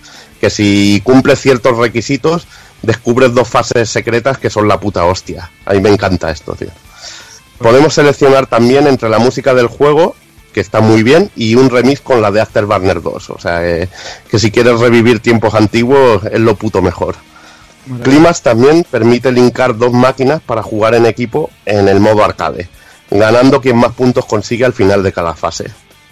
La verdad, no he visto el modelo linkado, pero la verdad es que me hubiera gustado echar una partidita así. Decir que, bueno, eh, iba a decir, hay nuevas situaciones, pero es que la verdad que lo de que te persiga un misil y todo esto, ya lo hemos tenido en, en otros juegos, pero es que aquí lo, lo recrean de una manera que, es la, putísima hostia. Y decir que sobre todo hay zonas interiores en las que debemos esquivar y manejar el avión con cuidado.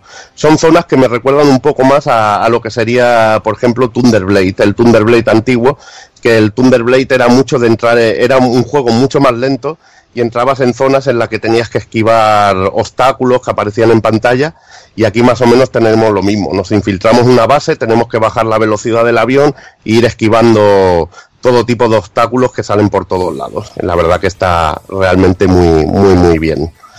Eh, bueno, en el apartado técnico, gráficamente, esta máquina es un auténtico puto espectáculo, tío. Es como ver el, el Afterburner 2 antiguo recreado en 3D en HD de una manera, pero auténticamente es, sensacional. Se acabaron las texturas grises de, del esperpento que ha comentado antes Dani de PS2. Esto era una explosión de color, escenarios increíbles, puestas de sol, escenarios nevados, eh, el agua, los reflejos del agua.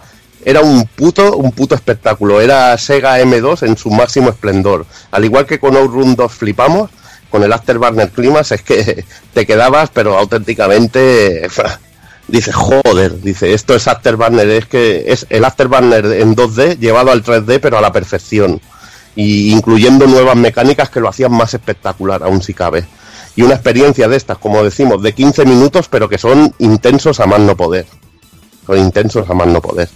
Y decir que musicalmente tenemos al gran giro de vuelta en la composición eh, de temas para climas, donde también escucharemos sus clásicos de Afterburner 2 e incluso un, un remix del tema Afterburner para, para el juego, que la verdad que es sensacional también a nivel musical el clímax. Y bueno, vamos un poquito con las versiones. En el 2010 el juego llegó en formato descargable a Xbox 360 y Play 3. Por desgracia, a finales del 2014 dejó de estar disponible por temas de licencia. Por esa enfermedad que antes comentábamos con Dani, de que hay que pagar al, al, propietario de los aviones, pues aquí igual, si tienes aviones realistas, tú le tienes que pagar a Boeing o a quien sea, o no sé si era Locker Motors, bueno, una de las compañías de, de aviones tenías que pagarle estas licencias. Y mm. cuando dejó de ser rentable en el 2014 dejó de estar disponible para descarga. Yo por suerte lo conservo en 360 y espero que sea uno de los juegos que hagan retrocompatibles algún día con la One. Dicha versión es un calco del arcade, eh, espectáculo puro en tu casa y en el que solo lo único que nos faltaba era el, mueble. Si ya tienes el mueble, no, recomiendo poner una silla porque igual moviéndote tú acabas en el suelo, seguramente. Aparte que es bastante cutre y salchichero, eh, pero bueno, Era el arcade en casa, pero sin el movimiento. Una auténtica lástima. El port doméstico, además del modo arcade, incluye un modo de score attack, de ataque de puntos, y training, en el que podíamos aprender lo que son las mecánicas del juego. Además de la posibilidad de dejar nuestro marcador en la tabla de récords online, que eso molaba, porque la verdad que había mucho pique. Con el rollito del sistema de combos y aprenderte dónde estaban los, todos los enemigos, lo hacía espectacular. Pero si hay algo bueno es la inclusión de las EX options o lo que sería opciones extra. Una serie de opciones que nos permiten acoplar diversos tipos de ventajas para el modo arcade y que iremos desbloqueando al cumplir determinados objetivos. Es decir, por ejemplo, me acabo el juego cinco veces, pues te dan una opción para tener más misiles. Me acabo el juego diez veces, te dan misiles infinitos. He descubierto las fases secretas, te dan otra opción, incluso hacer la mirilla más grande para localizar más enemigos. Todo esto le daba, buah, un, le daba un puto vicio al juego el desbloquear todas las eh, X opciones, las extracciones, que era, pero increíble no, lo siguiente, que era un juego de 15 minutos que al final se te transformaba en 5, 10 o 15 horas para sacar todo y, poder disfrutar, porque además al, al sacar todas las extra options, al menos en la versión de 360, desbloqueaban las camisetas de Afterburner y sobre todo el casco para tu para tu avatar, tío, que era muy muy chulo ir con el casco de Afterburner. Además te daba nobleza de decir, tengo todos los putos logros del, del Afterburner y estoy restregando mi casco de Afterburner a vosotros, sucios mortales te, regalaban el casco y la camiseta y el pantalón con la pitrina bajada para la para que tuvieras el pelo de fuera. Y sacaban la, super, la chorra que te llegaba que te llegaba al suelo. deberían dar ese tipo de opciones, es que no entienden, joder. no entienden.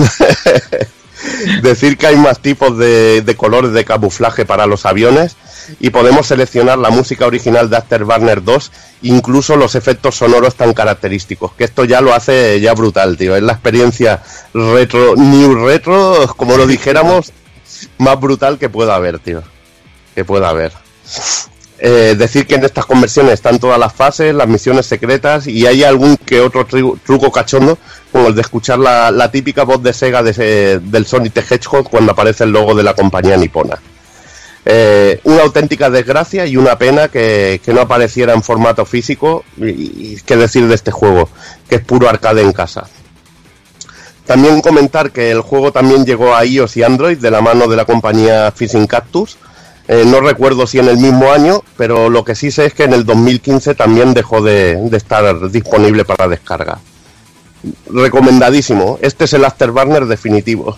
O, juegas al Afterburner 2 o juegas al Climax, porque esto es eh, el Afterburner en su más pura esencia, en cómo AM2 te lo quería traer, en, en cómo transportar al juego al año 2006 y de los mejorcitos que ha salido en compra digital en, en, lo, en lo que son bueno los catálogos virtuales de tanto de la, de la Play 3 como de la Xbox. Y, lo dicho. La, putada, la putada débil es que acercarse ahora a este juego es imposible directamente. ¿No? A no ser que lo compraras en su época, no lo tienes, tío.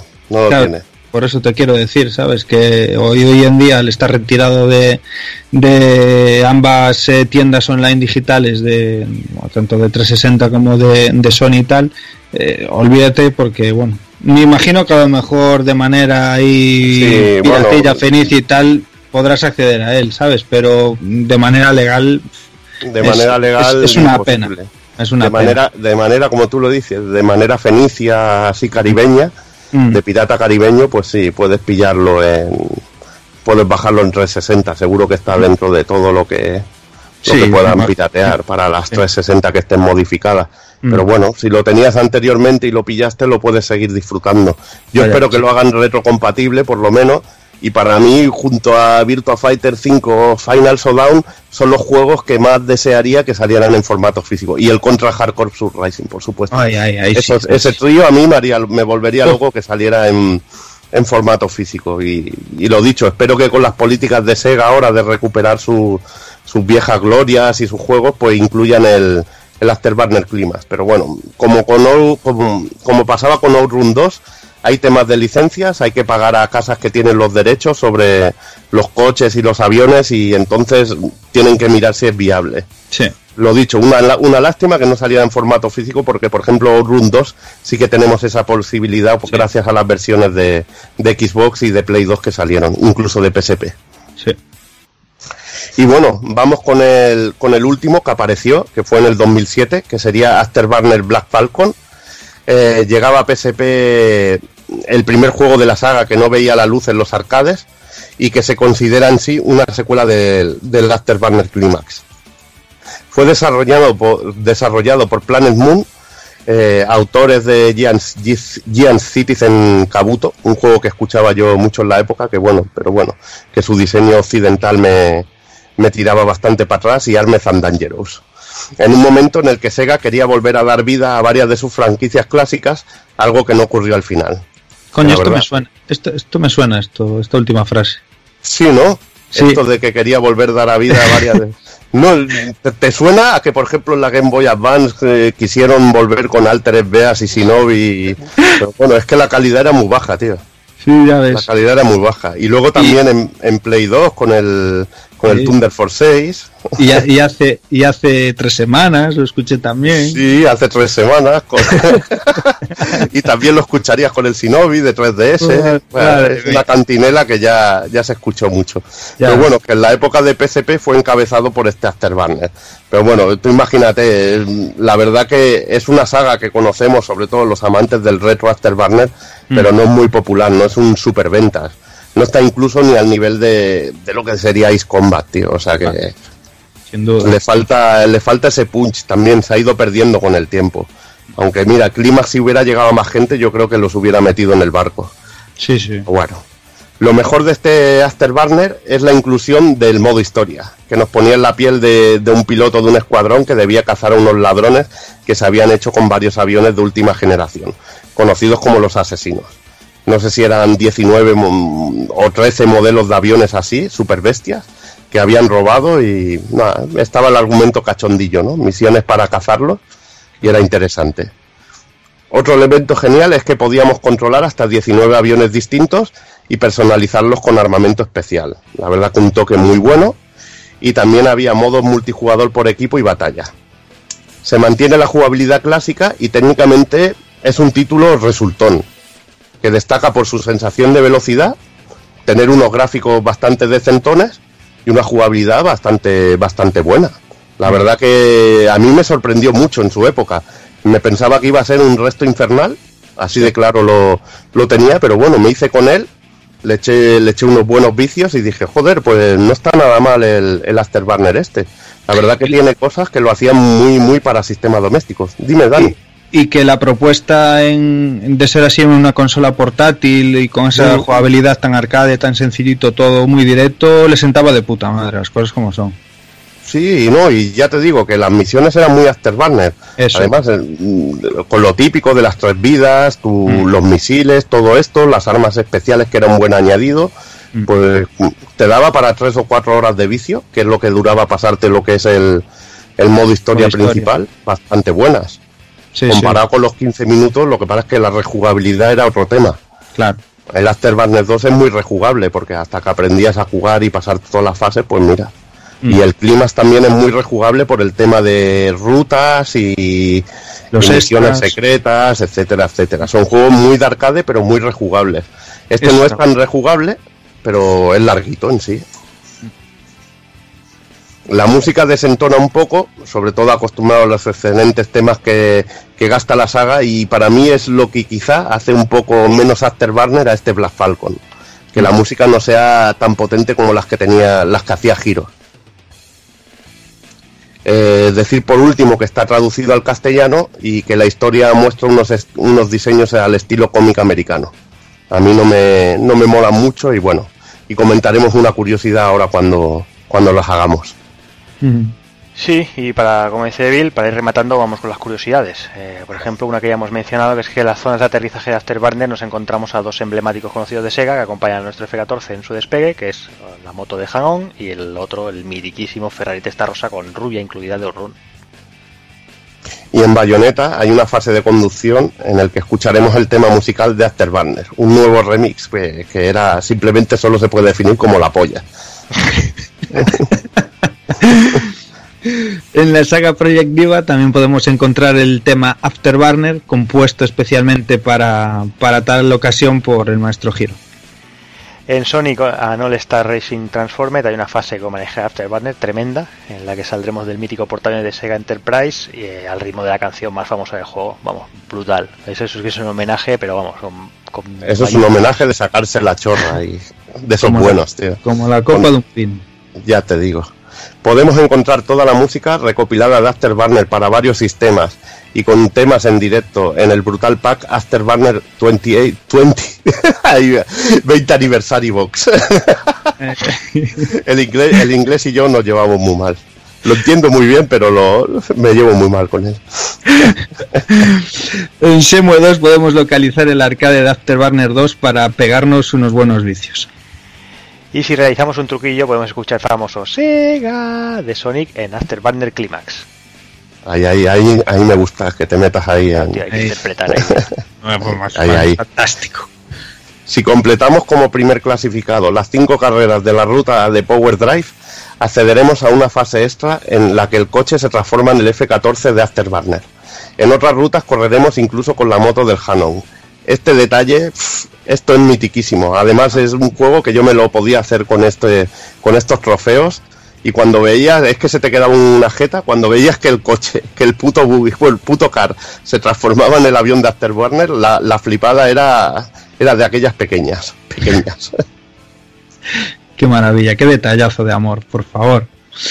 Si revisamos un gran crono en la fase de los Alpes del Outround de Mega Drive, veremos un precioso cameo del avión de Afterburner. En Afterburner Black Falcon, uno de los pilotos protagonistas se llama Sonic y con él conseguiremos bonus por pasar los niveles a toda velocidad. Un detallito chulo.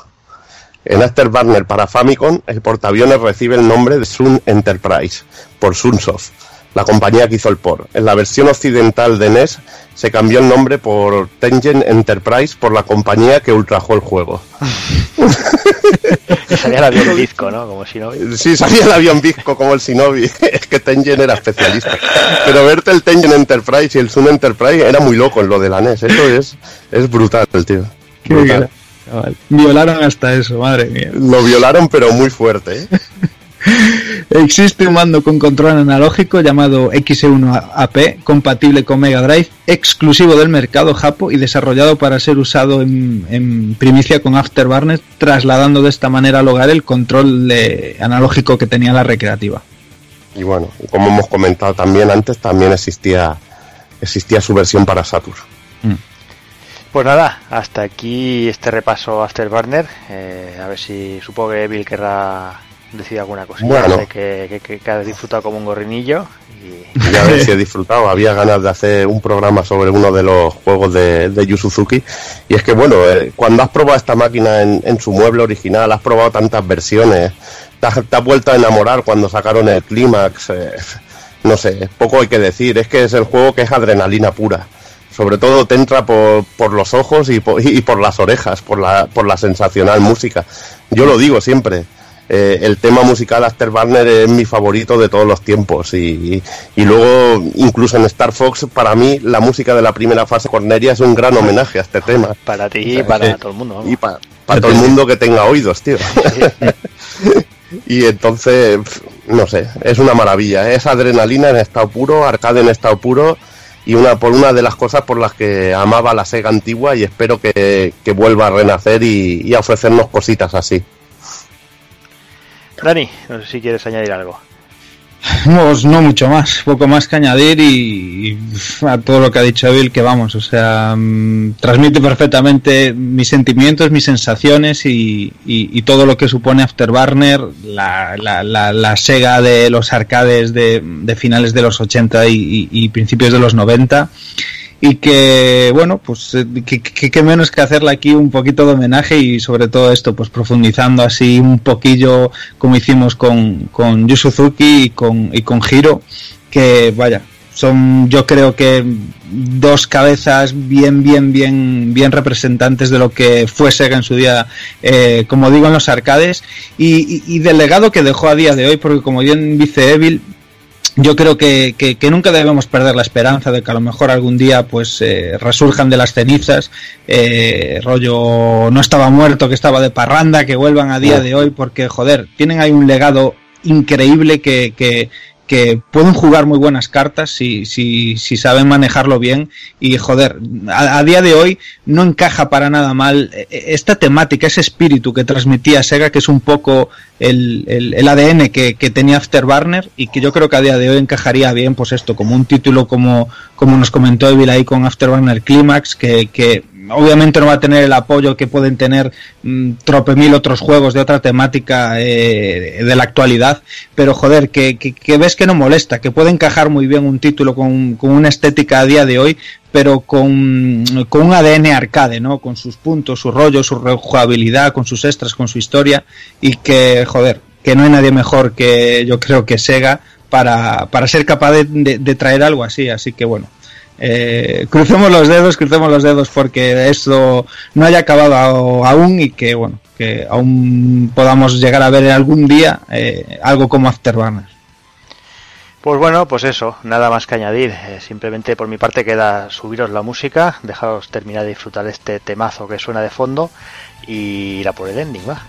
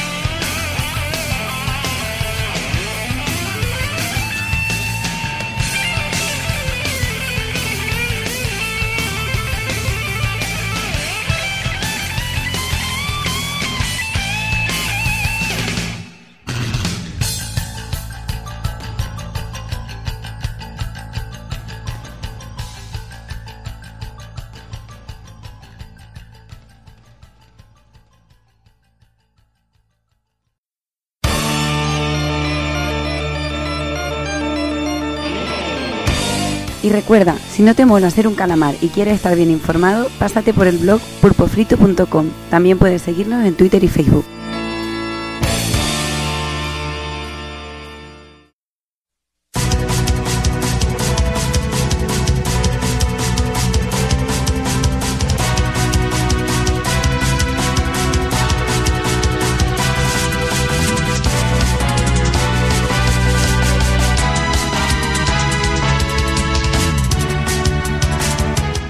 Pues hasta aquí el programa, un programa bueno que hemos repasado uno de los juegos más míticos de, de Yu Suzuki de arcade, eh, un juego bueno que, mucha gente lleva lleva ahí en la memoria y ya poquito más me queda más que despedirme de, de aquí de los compañeros. Empiezo por el señor Daniel San.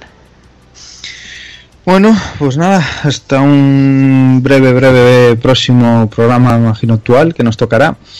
Y mm, un auténtico placer estar aquí en, Petit Comité, como dijimos al principio, que estamos aquí los tres solitos, que nos dejan solos cuando hablamos de juegos de, Sega y compañías de hombres. ahí, ahí, ahí, lo has dicho, ahí lo has pero, dicho.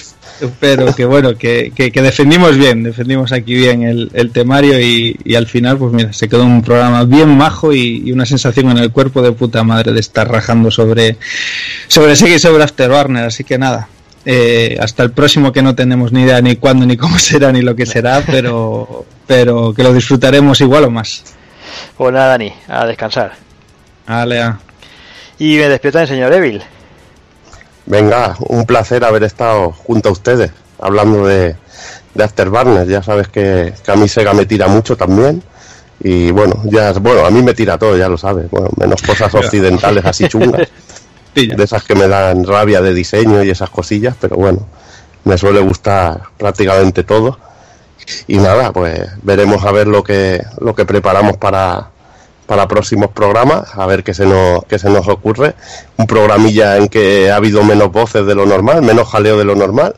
No he podido trolear a los, a los infraseres, pero bueno, ya, ya volverán en otra ocasión y entonces prepararemos con más fuerza esos troleos.